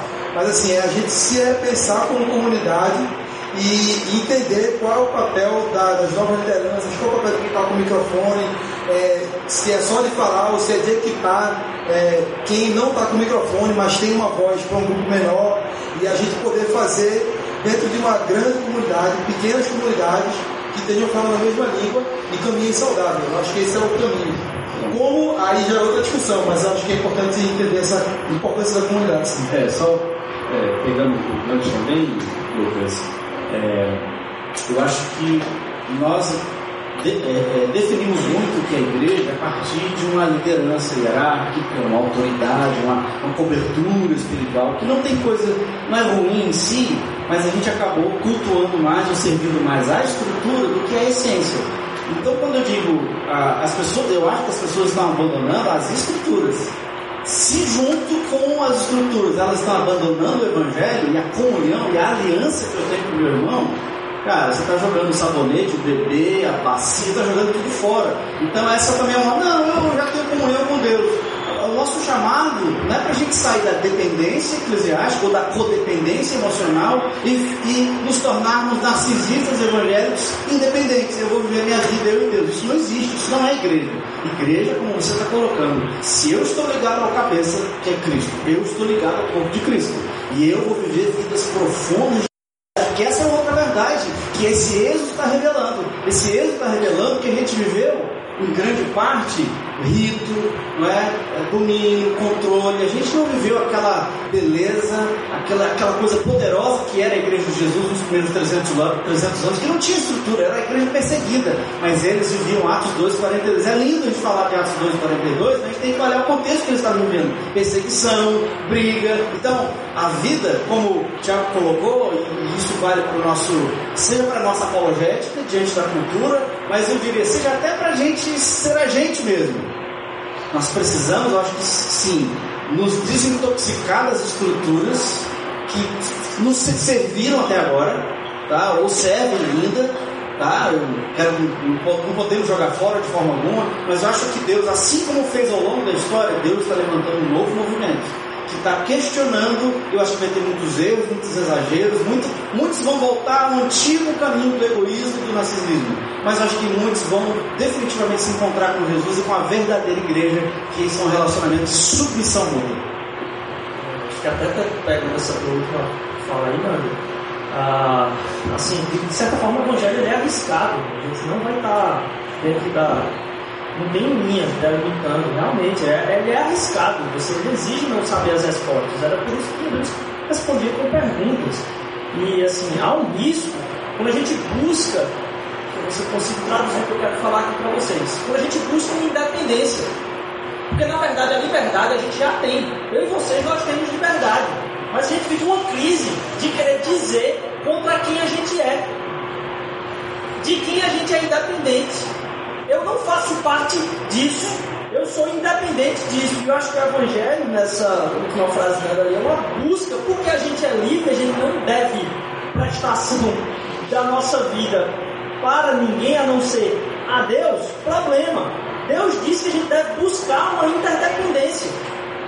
Então, assim, porque eu sou livre, eu posso procurar coisas que me limitam a caminhar no Evangelho que é arriscado.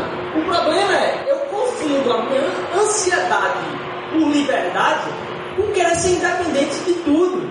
Ter uma vida independente, dizer que eu não concordo. E a gente é muito conhecido por dizer com o que a gente não concorda. No final das contas é que a gente não sabe quem a gente é, e a gente não sabe do que a gente é a favor. Do que, a gente é a favor? Porque a nossa preocupação está sendo muito mais de dizer o que, que eu não concordo com. Tá, mas o que é que te move? O que é que transforma a tua vida num movimento?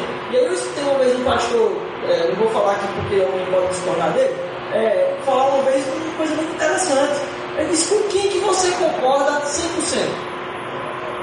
Com quem que você concorda 100%? Com a esposa. Verdade. Quase cai pra trás agora, criança. É, Aí você cai pra trás com essa heresia. é, literalmente. Questão é eu não concordo 100% nem comigo mesmo.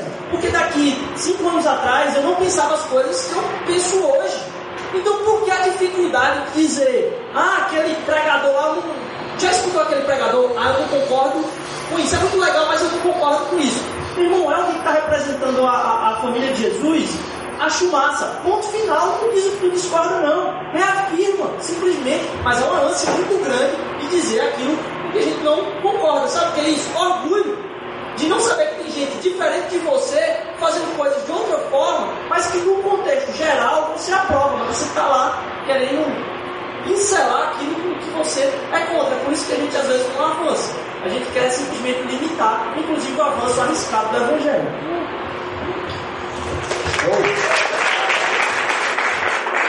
Vou passar aqui a próxima para o Paulo Alberto, certo? É, boa noite, né? Assim, a questão de dúvida que eu tenho mais pessoal até. É, a gente, eu comecei a caminhada cristã, retomei a caminhada cristã agora recentemente, tá? Com 4, 5 anos, mais ou menos. E é, eu, eu aprendi, de certa forma, que quando a gente caminha certinho com Deus, e quando você vai servir na sua igreja, quando você vai mantendo a sua fé ativa, foi um propósito até que abri, abri com Deus, abri a Bíblia ali e disse que ia seguir aquilo que Deus, que Deus ia falar no meu coração e tal. Só que aconteceu um fato muito interessante comigo há dois anos atrás. É, foi a primeira vez que eu tinha adquirido uma moto, depois de um período sem beber, né? Então, foi até um, uma comemoração. E durante esse período, assim, eu digo, cara, que massa e tal, tô conseguindo ficar de boa, me divertir, sem beber, sem nada, e conhecer esse mundo novo. E aí eu comecei a dizer assim, poxa, eu tô tendo problema com ônibus. Não sei se motociclista aqui vai concordar comigo. Então, esse, o meu, a minha vingança contra os motoristas vai ser amar eles. E eu peguei aqueles livretinhos evangélicos e fui no sinal e disse assim, poxa, agora eu vou lá e, e vou evangelizar os motoristas de ônibus, porque assim um dia eu vou ter uma cidade muito massa.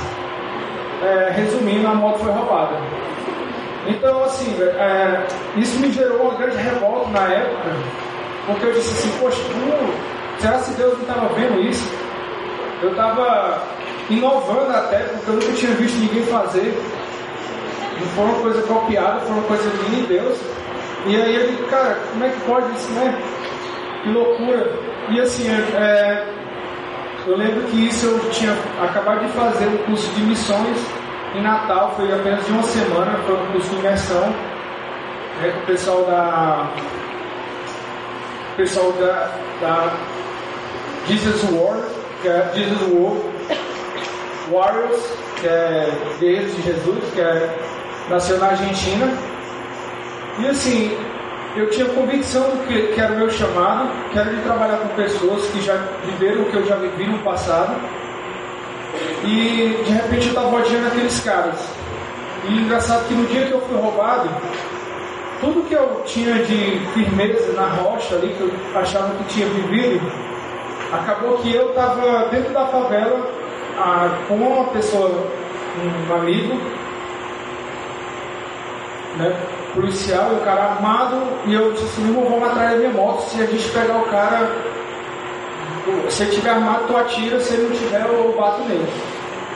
Então assim, ficou essa coisa bem contraditória, sabe? A gente, eu acabei descobrindo que desde essa época que eu disse assim, cara, eu estou muito satisfeito com o meu lado cristão. Eu venho buscando realmente assim, não só dentro da igreja onde hoje congrego, né, uma igreja que eu gosto muito, Mas assim, eu venho buscando entre amigos, leitura, realmente é, desfazer esse evangelho de troca que eu aprendi. Né? Infelizmente eu ainda me vejo às vezes ajudando pessoas e, e vejo, tipo assim, o que é que eu vou ganhar com isso? Né? E eu queria um pouco mais assim, do, do Tiago Madeiro e o, e o Tiago filósofo também. Ranteadas. É, porque assim, é, durante esse, esse, período também, só, esse é um outro ponto, mas eu queria ser. Durante ano passado eu tive um, um rapaz no meu grupo de crescimento que ele era gay.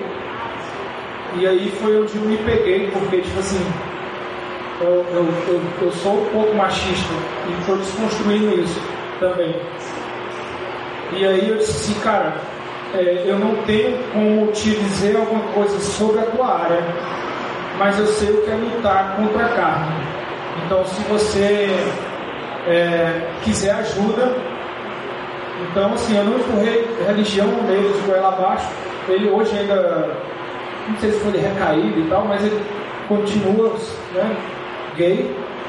Mas a gente às vezes continua conversando de uma forma tranquila e tal, saudável, né? De, de frente a frente, assim pode dizer. Obrigado. Boa, primeiro. Ah, cara, assim, muito boa a tua palavra, coragem de abrir o coração e dizer algumas coisas importantes.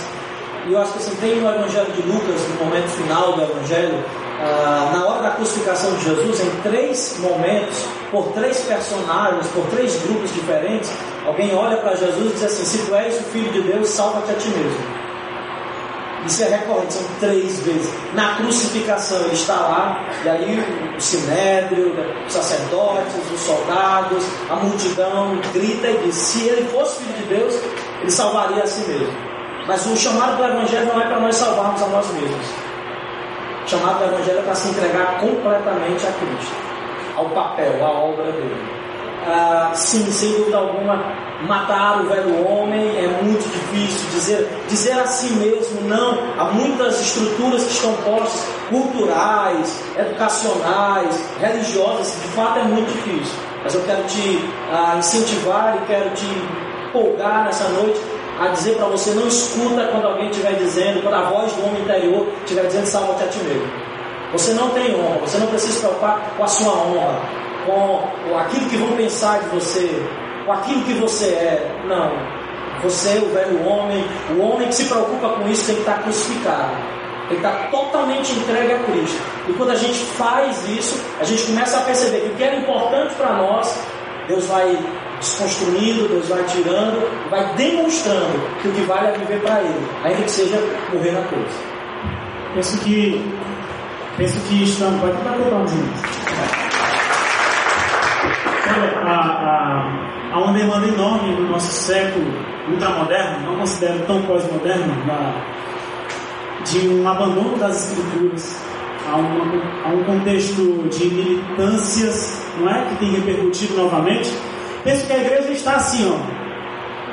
A maior parte da igreja tem tentado colocar uma venda nos olhos, é, usado sistemas de, de descrição, ah, dentro da nossa liturgia, do nosso modo relacional, na nossa liturgia de cultuar, não somos tão verdadeiros com Cristo, ah, nas nossas músicas não há tanta sinceridade, não há tanta verdade. Fico com o Eugene Peterson no diálogo dele com Bonnie a respeito daquele salmo.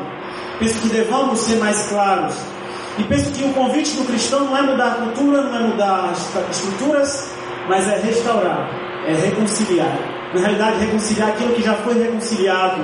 Aquele molho que, que a, Bíblia conta, que trazem consigo seus molhos, celebrando a alegria, já veio, que é Cristo. Ele pagou um preço.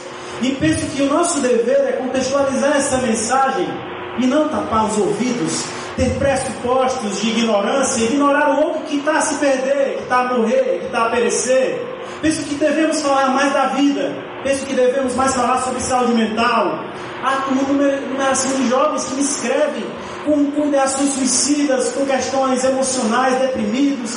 Quando às vezes, às vezes você entra naquele mundo, é, houve abusos sexuais, aí a gente diz, não, a igreja não é um ambiente terapêutico, a igreja é um ambiente onde as pessoas têm que ouvir, é só uma palavra. Irmãos, nós pecamos. A igreja vai, vai prestar conta com Deus, porque a igreja não tem contextualizado a mensagem. A mensagem deve ser encarnada. Precisamos compreender um do outro, sim. O que é que eu quero dizer com isso? devemos deixar de lado a condicionabilidade, sabe? O amor condicional. Precisamos compreender o amor incondicional, que abraça o pecador, que leva a boa nova de esperança. E eu fico com o na minha fala. Precisamos levar uma mensagem não de condenação, mas de fé, de perseverança na fé, porque o santo persevera, de esperança, esperança da, da, da glória, da eternidade que nós podemos antecipar, e amor. Mas é um amor pregado como um aspecto sentimental simplesmente, mas é um amor muito maior, que muda o entendimento do outro, que faz esse outro compreender que ele é amado, que, que ele é a imagem e semelhança de Deus, que ele tem uma, uma imagem que foi dada pelo Senhor. Muitos de nós temos perdido jovens para alguma, para essa ideologia do homossexualismo, que é diferente de tratar a homossexualidade, conversar sobre sexualidade com outro. Muitos jovens têm aderido aos sistemas e têm se conformado com o presente século, mas porque faltam respostas. Penso que nós já estamos com respostas assim decoradas. Quando nos, nos é dada uma oportunidade de sairmos do nosso, da nossa zona de conforto, nós não queremos perder o oito, não queremos perder o, o, o, o domínio. Precisamos deixar de lado nossa onipotência e saber que há um Deus que é onipotente, mas há um Deus que chama. Há irmãos aí que estão perdidos, mas são nossos irmãos.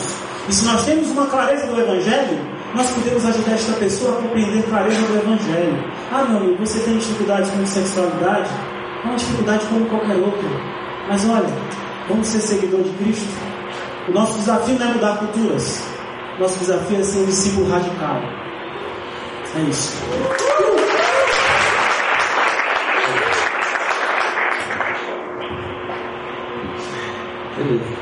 É, vamos lá, ainda no contexto de igreja, né? Cada igreja estabelece sua cultura doutrinária. O que a Bíblia fala sobre isso e até que ponto isso é saudável? Existe alguma cultura padrão do reino de Deus? Eu vou falar antes do, dos dois, eu tô com medo. Né? É, eu vejo, eu olhando com um olho de sangue assim para a resposta. Eu chego dizer, rapaz, o negócio vai me bater, né? É, bem, é, o que está lá no Novo Testamento é que assim, não tem dois evangelhos, né? A gente, todos nós pregamos um evangelho. O que Paulo fala é se alguém estiver pregando qualquer outro evangelho que não esse, do Cristo que morreu e ressurgiu, e que não precisa de nada para aceitação do próximo sendo o mais distante, como a gente viu aqui no, no, no domingo pela manhã e eu falando, é, a gente não define quem é o próximo, quem define quem é o próximo é a, a obediência ao mandato de Deus de cuidar do mundo e cuidar de todos.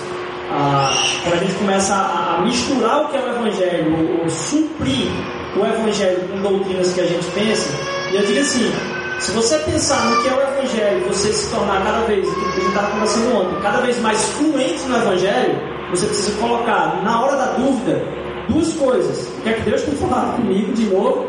Mas ah, o Evangelho e essa doutrina a qual você pensa, que o Evangelho é superior às suas próprias dúvidas. Então, assim, é, o Evangelho não muda, o Evangelho é único. Então, acho que a base, o ponto inicial é essa questão da aceitação total por Jesus, ah, de você primeiro, como pior dos pecadores, e a caminhada do crescimento do cristão em arrependimento. Ah, o crescimento de conhecer a Deus é o crescimento em se, se tornar cada vez mais menos orgulhoso, de saber cada vez mais menos. Então, assim, é, o ponto inicial como o Evangelho único, eu acho que é, é, é, é o centro. Não sei se entendi bem a, a pergunta, é se existe uma, um tipo de igreja correta ou uma doutrina não, a doutrina. A doutrina. É, se existe alguma cultura padrão no reino de Deus, na verdade. Porque talvez pelo ah. contexto anterior esteja falando de uma doutrina padrão, né? Certo. Se estiver errado, a pessoa se acorda. Ah, acho que a ideia é essa que já foi colocada, né? existe algo que é essencial. A gente tem que ir para a essência e negociar as formas, né? as expressões, que elas mudam ao longo do tempo. A igreja, nosso jeito de ser igreja, ela é consequência do momento cultural que a gente vive. Assim como a própria Bíblia. A Bíblia não veio, né, não foi psicografada. Né? Ela não veio em um rolo do céu. Deus usou, inspirou pessoas que falavam uma determinada língua para uma determinada cultura. Né? E elementos daquela cultura estão inseridos ali. Nossa tarefa, nosso desafio é aprender a fazer uma hermenêutica cultural e bíblica adequada, inteligente, né, como diz a NPC, no compasso dos tempos. Então, eu acho que é, existe uma máxima, né? os movimentos começam com um homem, com uma pessoa. Então, Deus dá visão a uma pessoa. Essa pessoa gera um movimento, ela arrasta, ela mobiliza. Foi o que aconteceu com os apóstolos. Então, homem, movimento. E de movimento, que a coisa começa a crescer, crescer, crescer, crescer, ela vira uma máquina. Porque ela tem que se organizar, tem que estabelecer regras, regimento interno, externo. Não é? Então é homem, movimento, máquina, monumento. Aí morre, seca. E o que Deus faz na sua supervisão geral do seu plano ao longo da história, Deus levanta um outro movimento. Deus levanta assim, foi assim ao longo da história, não é? Foram os reformados, foram os moráveis, foram os calvinistas, foram, é, é, é, foram os pentecostais. Deus levantou as pessoas, o movimento de Jesus continuou ao longo dos séculos, assumindo formas e linguagens específicas em cada cultura. Ah, eu acho que o, o desafio é a gente buscar essa essência. O que é essencial no Evangelho? Qual é a mensagem macro Jesus, ah, do Evangelho ao longo das Escrituras, né? a história da salvação? E eu acho que a gente acaba perdendo essa busca pela simplicidade essencial do Evangelho e a gente acaba se conformando com as formas, não é? que mudam ao longo do tempo. Eu diria que as, os formatos de igreja, as doutrinas, as culturas que existem, todas elas hoje eu acho que compõem um grande mosaico do, do reino de Deus ah, ah, para atingir pessoas e pessoas. Por exemplo, meus pais são do reteté ainda. Meu pai não usa short. Meu pai não faz o bigode. Meu pai, assim, não pode ter bigode, entendeu? É, é, é, eu tenho alguns irmãos que não usam desodorante, porque se não pode usar álcool dentro, não pode usar álcool do lado de fora. E eu olho assim, meu Deus do céu, eles estão na Idade Média ainda. Eu critiquei muito isso. Me desviei disso, me, achando, me achava melhor, me achava mais inteligente, esclarecido e tal.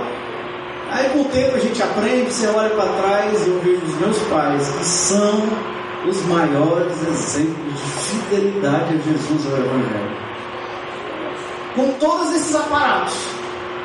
Eu aprendi a respeitar essa expressão cultural. E a minha linguagem não cabe. Eu voltei lá agora, recentemente, eles fizeram 50 anos de casados.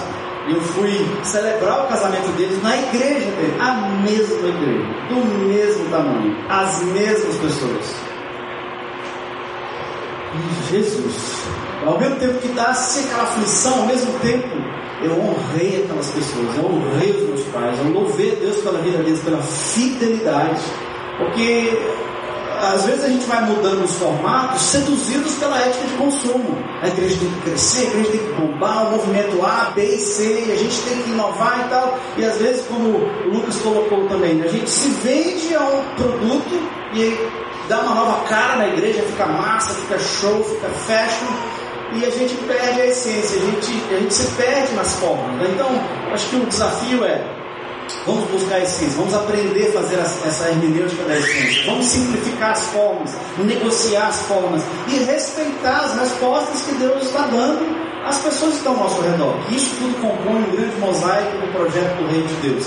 Deus, quando olha para Fortaleza, ele não vê Assembleia, Batista, Presbiteriana, Ateus e Amor, ele vê o corpo de Cristo, a igreja de Jesus em Fortaleza. Então, meu amigo, se você quer falar em línguas, quer usar roupão, quer ir para o monte, e talvez você goste de uma cerveja, eu vou abraçar você do mesmo jeito e falar a língua junto e depois da cerveja.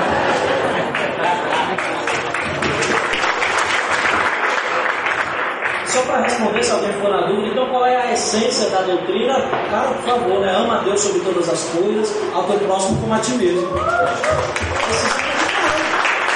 O resto é apetrecho religioso nosso, para cada tempo, para cada momento. E amar E amar a Deus sobre todas as coisas, hoje no século XXI, é diferente de amar a Deus sobre todas as coisas lá, no tempo de Jesus de Nazaré. Como assim? Sim. Sim. Porque naquele momento histórico específico, por, por exemplo, deixa mais claro ainda, amar a Deus sobre todas as coisas aqui no Brasil, onde não há perseguição religiosa, onde há liberdade para anúncio do Evangelho, é uma coisa. Amar a Deus sobre todas as coisas lá no Vietnã, lá na Coreia do Norte, é outra coisa absurda e completamente diferente. Provavelmente todos nós passaremos a nossa vida inteira aqui na terra, morreremos, iremos para o céu e Deus não nos colocará em uma situação que exigirá de nós vida ou morte para estar diante do Evangelho. Coisa que os nossos irmãos na China, no Vietnã, ah, na Coreia do Norte vivem constantemente. Então, assim, é o princípio, a aplicabilidade, a contextualização, a apropriação do princípio, ou dos três princípios, se você quiser, Deus sobre todas as coisas, o próximo como a ti mesmo. A aplicação desses três princípios, aí nós vamos ver os contextos, o modo onde a gente está. O fato é, tudo que você faz que faz com que Deus seja odiado, tudo que você faz que faz com que o seu próximo se afaste, tudo que você faz que violenta seu ser, não é para a glória de Deus, não é para a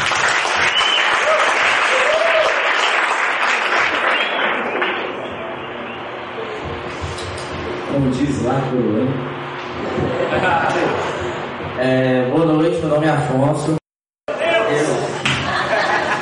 Então, gente, é, minha pergunta é pro Tiago diretamente, mas se vocês quiserem falar também, poxa show. Madeira. É, é, muito perceptível hoje a gente olhar para a Europa e ver que o preço do protestantismo em si não é, é existe um cristianismo morto, digamos assim é um cristianismo fraco. A gente pega países como Portugal e é menos de 1% da população que é cristã. A, é o berço do protestantismo, onde o cristianismo foi muito forte um dia e hoje está num, num estado tão defasado, digamos assim. A resposta que muita gente vai dizer para isso é que ah, é por conta do iluminismo e tal. Só que eu acho que isso se torna uma resposta muito rasa. Eu não acho que o iluminismo em si seja o suficiente para que um, um, um, um movimento, um, um, é, por Deus, digamos, é, caia dessa forma, né? Eu queria saber quais são os desafios hoje da, da missão cristã na Europa, como é que o cristianismo tem se expandido por lá e se você acha que existe outro motivo além dessa resposta, ah, é só o iluminismo que foi suficiente para acabar com o movimento cristão lá. É isso. Boa pergunta. É, em Portugal, é, eu estava na França com minha irmã, não é? depois fui para Portugal. E estava congregando uma igreja que chama Casa da Cidade. Depois procura no Facebook, Casa da Cidade. É muito querida a igreja, uma comunidade. E, e em Portugal eu conheci o André, é professor no Seminário Batista de Queluz, que é um seminário bem rígido, bem profissional. O André é um cara de visão, velho. Professor de filosofia também. Dava aula, eu participei das aulas do seminário de cosmovisão. E olha, eu acho que a resposta para a frieza espiritual na Europa, né? porque a Europa é dividida. No norte é um pouco diferente do contexto leste, oeste, e, mas eu penso que a resposta é o secularismo. A secularização, não é? O secularismo tem tomado de conta da nossa, dessa ideia do, do dicotômico, né? do viver dicotomicamente, eu sou um, é, aqui é música secular, aqui é o sagrado, né? Essa coisa do separar-se em dois e não ser um só, né? E, e, e, penso que a resposta para isso é pensar de modo secularizado, né? Os saltos, como Schaefer cita, né?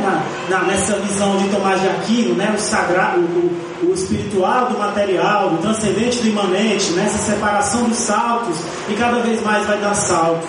E a, a, a, a meu ver, ah, penso que o trabalho integral, né, que aqui na América Latina está essa bomba toda, essa discussão toda da galera da reformista, da galera da integralidade, da íntegra aí, essas brigas. Penso que gastamos muita energia, como foi citado com o meu amigo Natanael.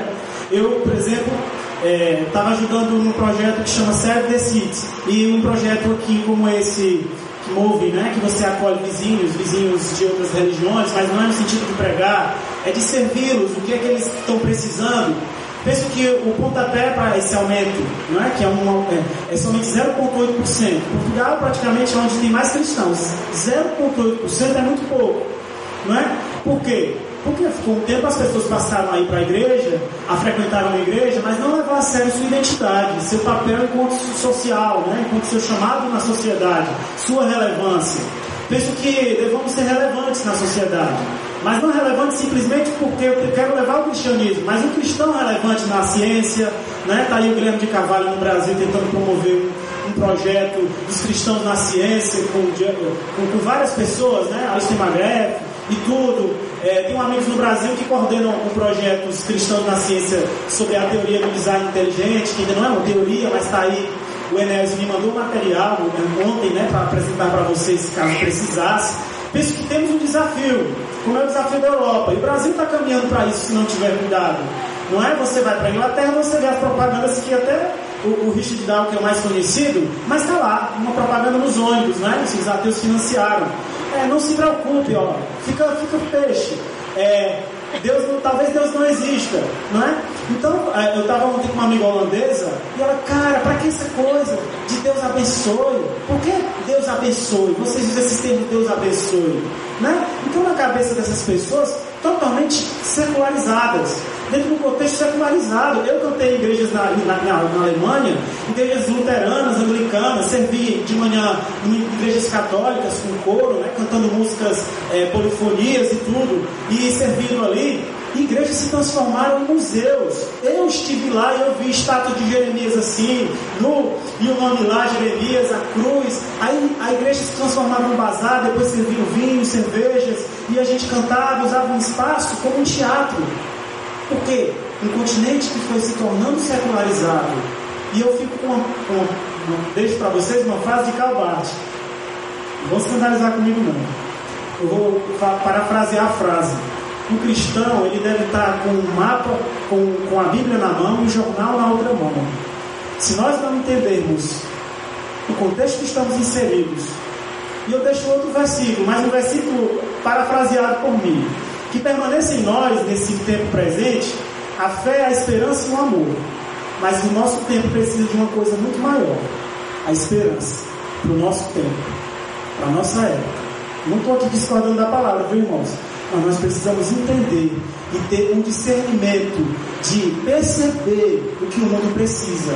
Hoje se fala muito de amor, de serviço, mas o mundo precisa do shalom, o mundo precisa de esperança, nós precisamos pregar essa esperança com maior eficácia, porque está tudo fora do lugar, irmãos. É isso. Eu queria que você pudesse um pouco, é, tive a oportunidade de conversar com um teólogo holandês, e depois de conversar com ele na mesa, assim, descobri que o cara da palestra na ONU, assim, eu não sabia quem era o cara na hora, na verdade, passou uma tarde conversando, e depois eu fui descobrir. Não, não era ele. E aí, é, assim, ele falando dessa trajetória da, do declínio, né? Ele falou o seguinte, que imediatamente antes do declínio, a igreja tá, tinha alcançado a maior influência na Europa. Aquilo aconteceu que a igreja conseguiu relevância. Quando a gente começa a proclamar algo que as pessoas respondem aquilo, a gente tende a, a buscar manter, como a gente já falou aqui de diversas formas, a manutenção do poder. E aí você tem hoje a, pessoas que discordam do cristianismo, que vão visitar um país diferente e que um dos pontos turísticos é um objeto religioso. A pessoa entra numa catedral, que aquilo ali é monumental, aquele negócio ali faz as pessoas chorarem quando elas entram ali. E para representar a grandiosidade de Deus, pessoas construíram obras para impactar a vida das pessoas a respeito da grandiosidade de Deus aquilo que Deus pode fazer. As torres das igrejas representam o quê? Para não ser talvez o maior monumento da cidade. Você vai para cidades do interior, for aí, não tem nenhuma praça, não tem um lugar mas a igreja está lá. Linda, maravilhosa. A construção. Já que não depende bem falou que é que não pode chamar de igreja. Mas convencionalizando. Então, a, a, sociedade começou, e aí a resposta dele é que é o anti-evangelho que fez com que o evangelho caísse. Você começou a representar Deus por aquilo que Deus pode, você começou a colocar como um monumento aquilo que Deus era capaz de fazer, e você esqueceu de pregar a simplicidade de quem Ele é e quem Ele pode alcançar. Então as pessoas começaram a se reunir através de uma coisa que não era o próprio Evangelho. Então, se eu começar a falar da integralidade do Evangelho, e começar a falar da ajuda aos pobres e montar uma ação fantástica, e eu começar a me reunir por causa daquilo e não por causa do Evangelho, eu não estou direcionando a pessoa também para o Evangelho. Se eu começo a dizer da reforma, o quanto os cinco pontos são fantásticos e como aquilo ali transborda e traduz a graça, e eu começo a me reunir por causa daquilo e não por causa da simplicidade do Evangelho, as pessoas não vão encontrar Jesus. E tem mais, era tanto isso verdade que a gente tem uma imagem da reforma aqui como sendo algo fantástico que aconteceu sem nenhum erro no processo como a gente faz. E havia morte, meu irmão. O cara era batista, o outro era, sei lá o que, calvinista ou era é, da, da igreja de John Russell em Praga. A galera se matava por doutrina. E a gente acaba se matando hoje ainda também, por causa de doutrina, aqui dentro. Você torna o outro anátema. Quando Paulo volta e fala, tudo aquilo que não for evangelho se torna anátema, não outro. Tudo aquilo que não se torna evangelho seja anátema. Então, assim, sempre é o anti-evangelho, a religiosidade, aquilo que Jesus era contra, é que afasta as pessoas do evangelho, não o evangelho puro e simples. É. Essa realmente, é, às vezes, é uma leitura um pouco é, mais complexa do que tradicionalmente a gente olha para a Europa, ah, que é isso que está sendo colocado, né? secularismo, e eu vejo o novo ateísmo surgindo, né? um dos profetas é o Dawkins e o Higgins, que morreu algum tempo atrás, o livro dele foi traduzido no passado, e diz, uh, o título do livro é Deus não é grande, e como a religião envenenou tudo. Ah, e eles fazem leituras muito precisas, muito corretas, né? obviamente temperadas com uma ideologia, com uma proposta, mas, na minha opinião, o novo ateísmo ele é, é quase uma religião. É? é? é uma maneira de, nessa modernidade líquida, eu estou à procura de uma verdade. Eu me torno terrorista, eu me torno ateu, eu, eu levanto a bandeira porque eu preciso autenticar a minha existência. então, assim, a gente não pode dizer que a Europa não é religiosa, é isso que estou tentando dizer. Ela, ela mudou os formatos. E eu acho que a, a, a, reforma que foi o movimento de Deus, na verdade foi um movimento mais histórico, não é filosófico do que eclesiástico. A igreja pegou carona na, na história, mas tinha um cenário todo é, político econômico que Deus vem regendo. Então eu não vejo com medo, com um absurdo que aconteceu na Europa, porque foi na Europa mesmo, século XVII, XVIII, que Deus levanta um bando de escravos que começam a orar, a orar, a orar. enquanto calvinistas e, e arminianos estavam se batendo, se mordendo, se matando em nome de Deus, porque a doutrina virou um ídolo em si, né? a, a, a Deus levanta um bando de escravos, os moráveis, na Alemanha, e eles começam a orar, orar, orar, orar, buscar a essência e o mínimo, e Deus usa esse grupo de escravos para revolucionar a história. Esses homens iniciaram uma reunião de oração que durou mais de 100 anos. E foi a partir desses homens que Deus levanta então um novo vento para retomar sua obra, varreu o planeta e hoje é o maior movimento evangélico na face da terra, que são os nossos irmãos pentecostais. A cada 10, cristãos, um cristão é enviado, né? Então. Dos moradores, né? Sim. É, isso eu é, saber. Eu estava com. É, desculpa, é, sobre isso.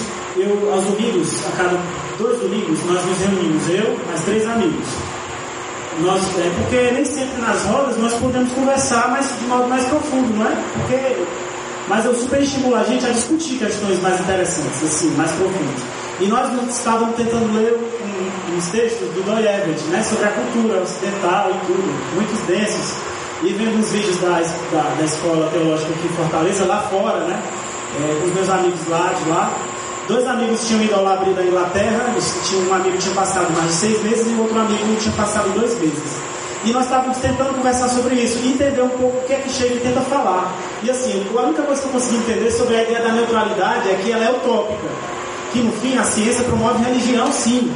No fim, essa ideia de que, que o neutro, né, de que as partes de um elefante ninguém enxerga, que todo mundo é cego, mas você tenta relativizar isso, tudo é uma promoção de uma religião. E que fazer ciência é produzir um pensamento religioso. E que essa coisa de neutralização da fé, amigos, nós temos tem, tem, que se pensar melhor sobre isso. Nós precisamos de fato amadurecer esse pensamento, né?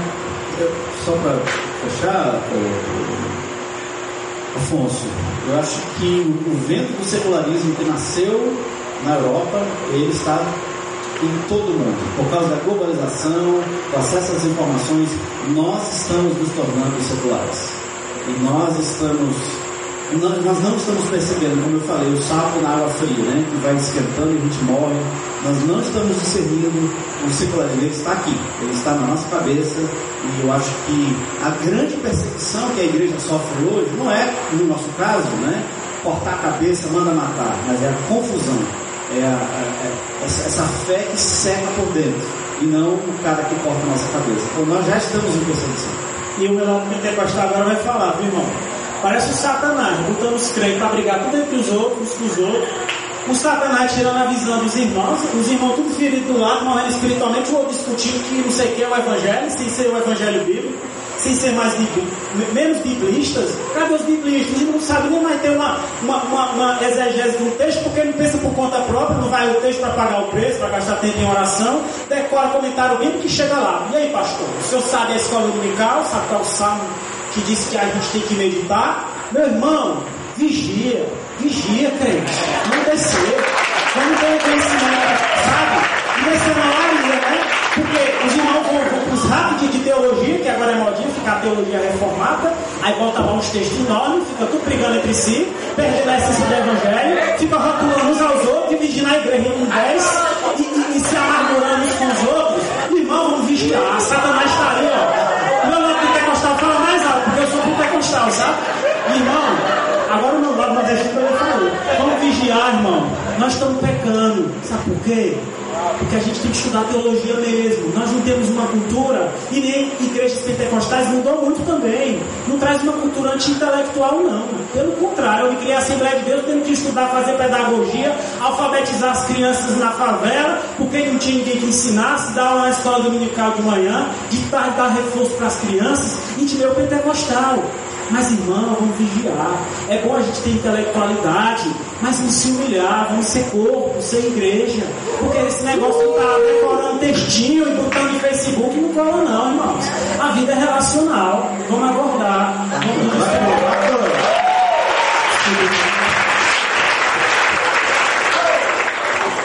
Gente, infelizmente a gente vai para a nossa última pergunta. Eu não vou nem levantar a cabeça porque tem uma galera que está na espera aí e vai reclamar comigo, achar ruim. Então, a última pergunta para a gente fechar é, foi até uma roda de conversa que aconteceu. Aí é aberto, certo?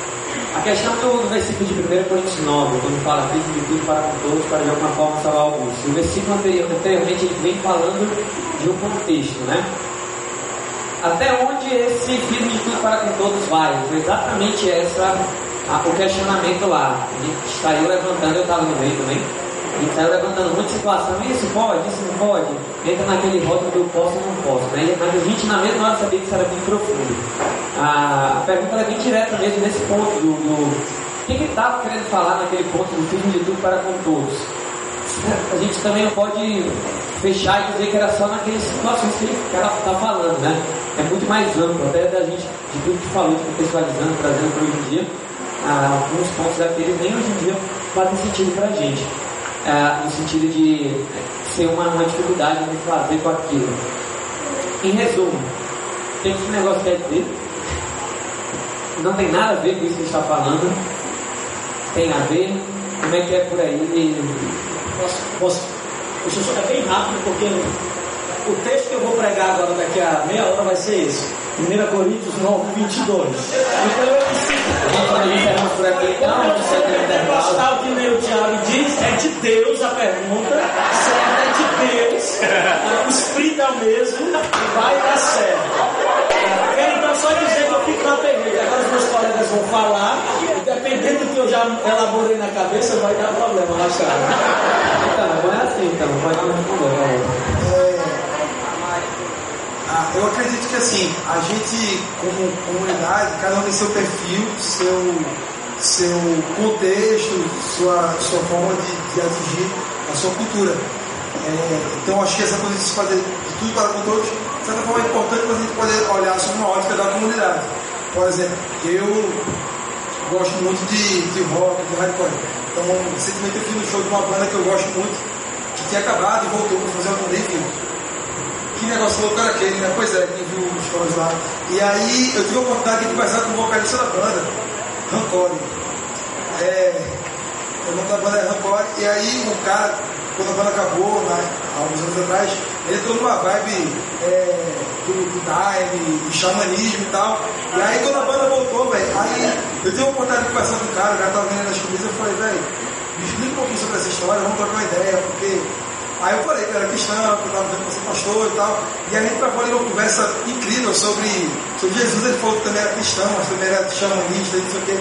E aí eu estava percebendo ali que assim, eu estava tendo a oportunidade de dialogar sobre Cristo com um cara que talvez pouquíssima gente poderia atingir. Então, é, não é que eu estava me fazendo de roqueiro para falar com roqueiro. É uma coisa que eu gosto, é um ambiente que eu que eu tenho a oportunidade de caminhar com uma certa naturalidade e é, talvez outras pessoas não teriam. Mas eu consegui chegar lá e trocar essa ideia com o cara.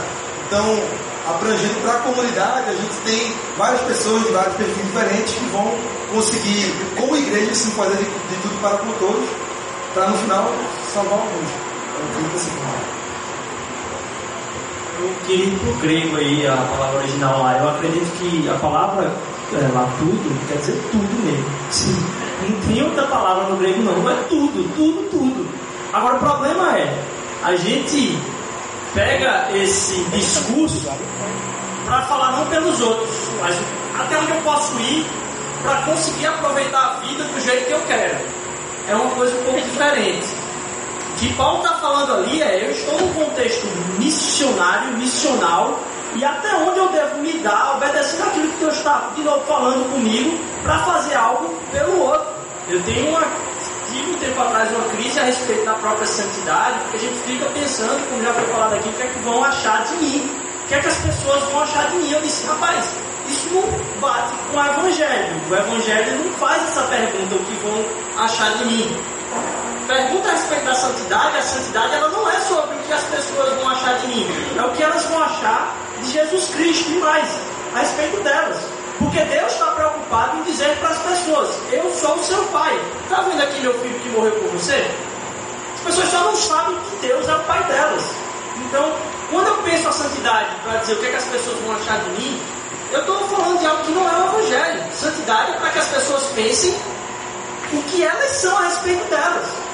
Então, quando eu estou fazendo alguma coisa que vai influenciar as pessoas, quem está sentado comigo ali, naquela mesa, de um bar, qualquer coisa, a pensar diferente, quem ela é, quem é, qual é a real identidade dela e a relação dela com Deus, se eu firo, se eu, o que eu estou falando vai causar um ferimento naquilo que é, ah, vamos dizer assim, a percepção dela a respeito disso, isso quebra a minha santidade. Porque a minha santidade não existe para eu servir a mim mesmo. A minha santidade existe para que eu convença o outro de quem ele é em Jesus Cristo.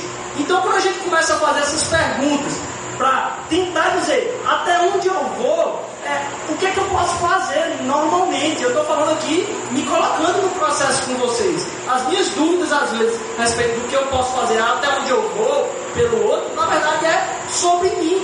O Evangelho não é sobre mim, é até onde eu posso ir pelo outro. E pelo outro você deve ir até o fim, meu amigo. Morrer, inclusive, ser chamado por que for. Agora o problema é a gente discernir. Será que eu estou realmente vivendo o Evangelho ou estou querendo um espacinho a mais para atender os meus desejos? E esse discernimento não tem resposta, só na busca individual com Deus. Bom, eu, eu, acho que essa perspectiva da missão, gente, a gente realmente a gente fica batendo, brigando, puxando o cabelo no outro. Ah, você bebeu, você não bebeu, você foi, naquele lugar não pode, mas esse só pode até aqui. É, eu acho que a gente, se a gente perde o propósito, se a bicicleta não está andando, ela, ela cai.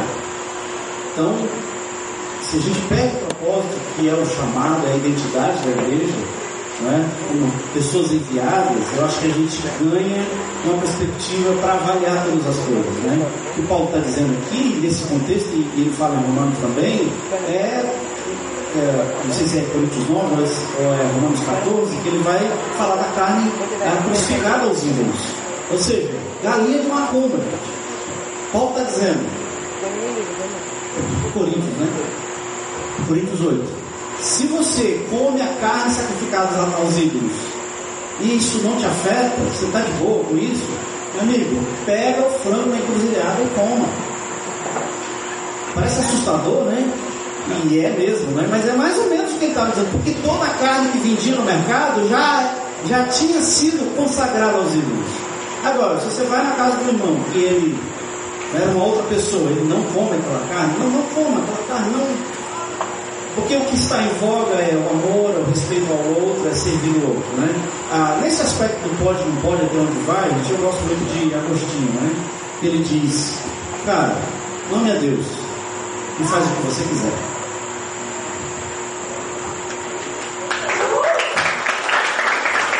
Eu só queria recomendar essa questão do, do, de Romanos 14 lá. Ele está na mesa oferecida lá e você tem que de novo pensar.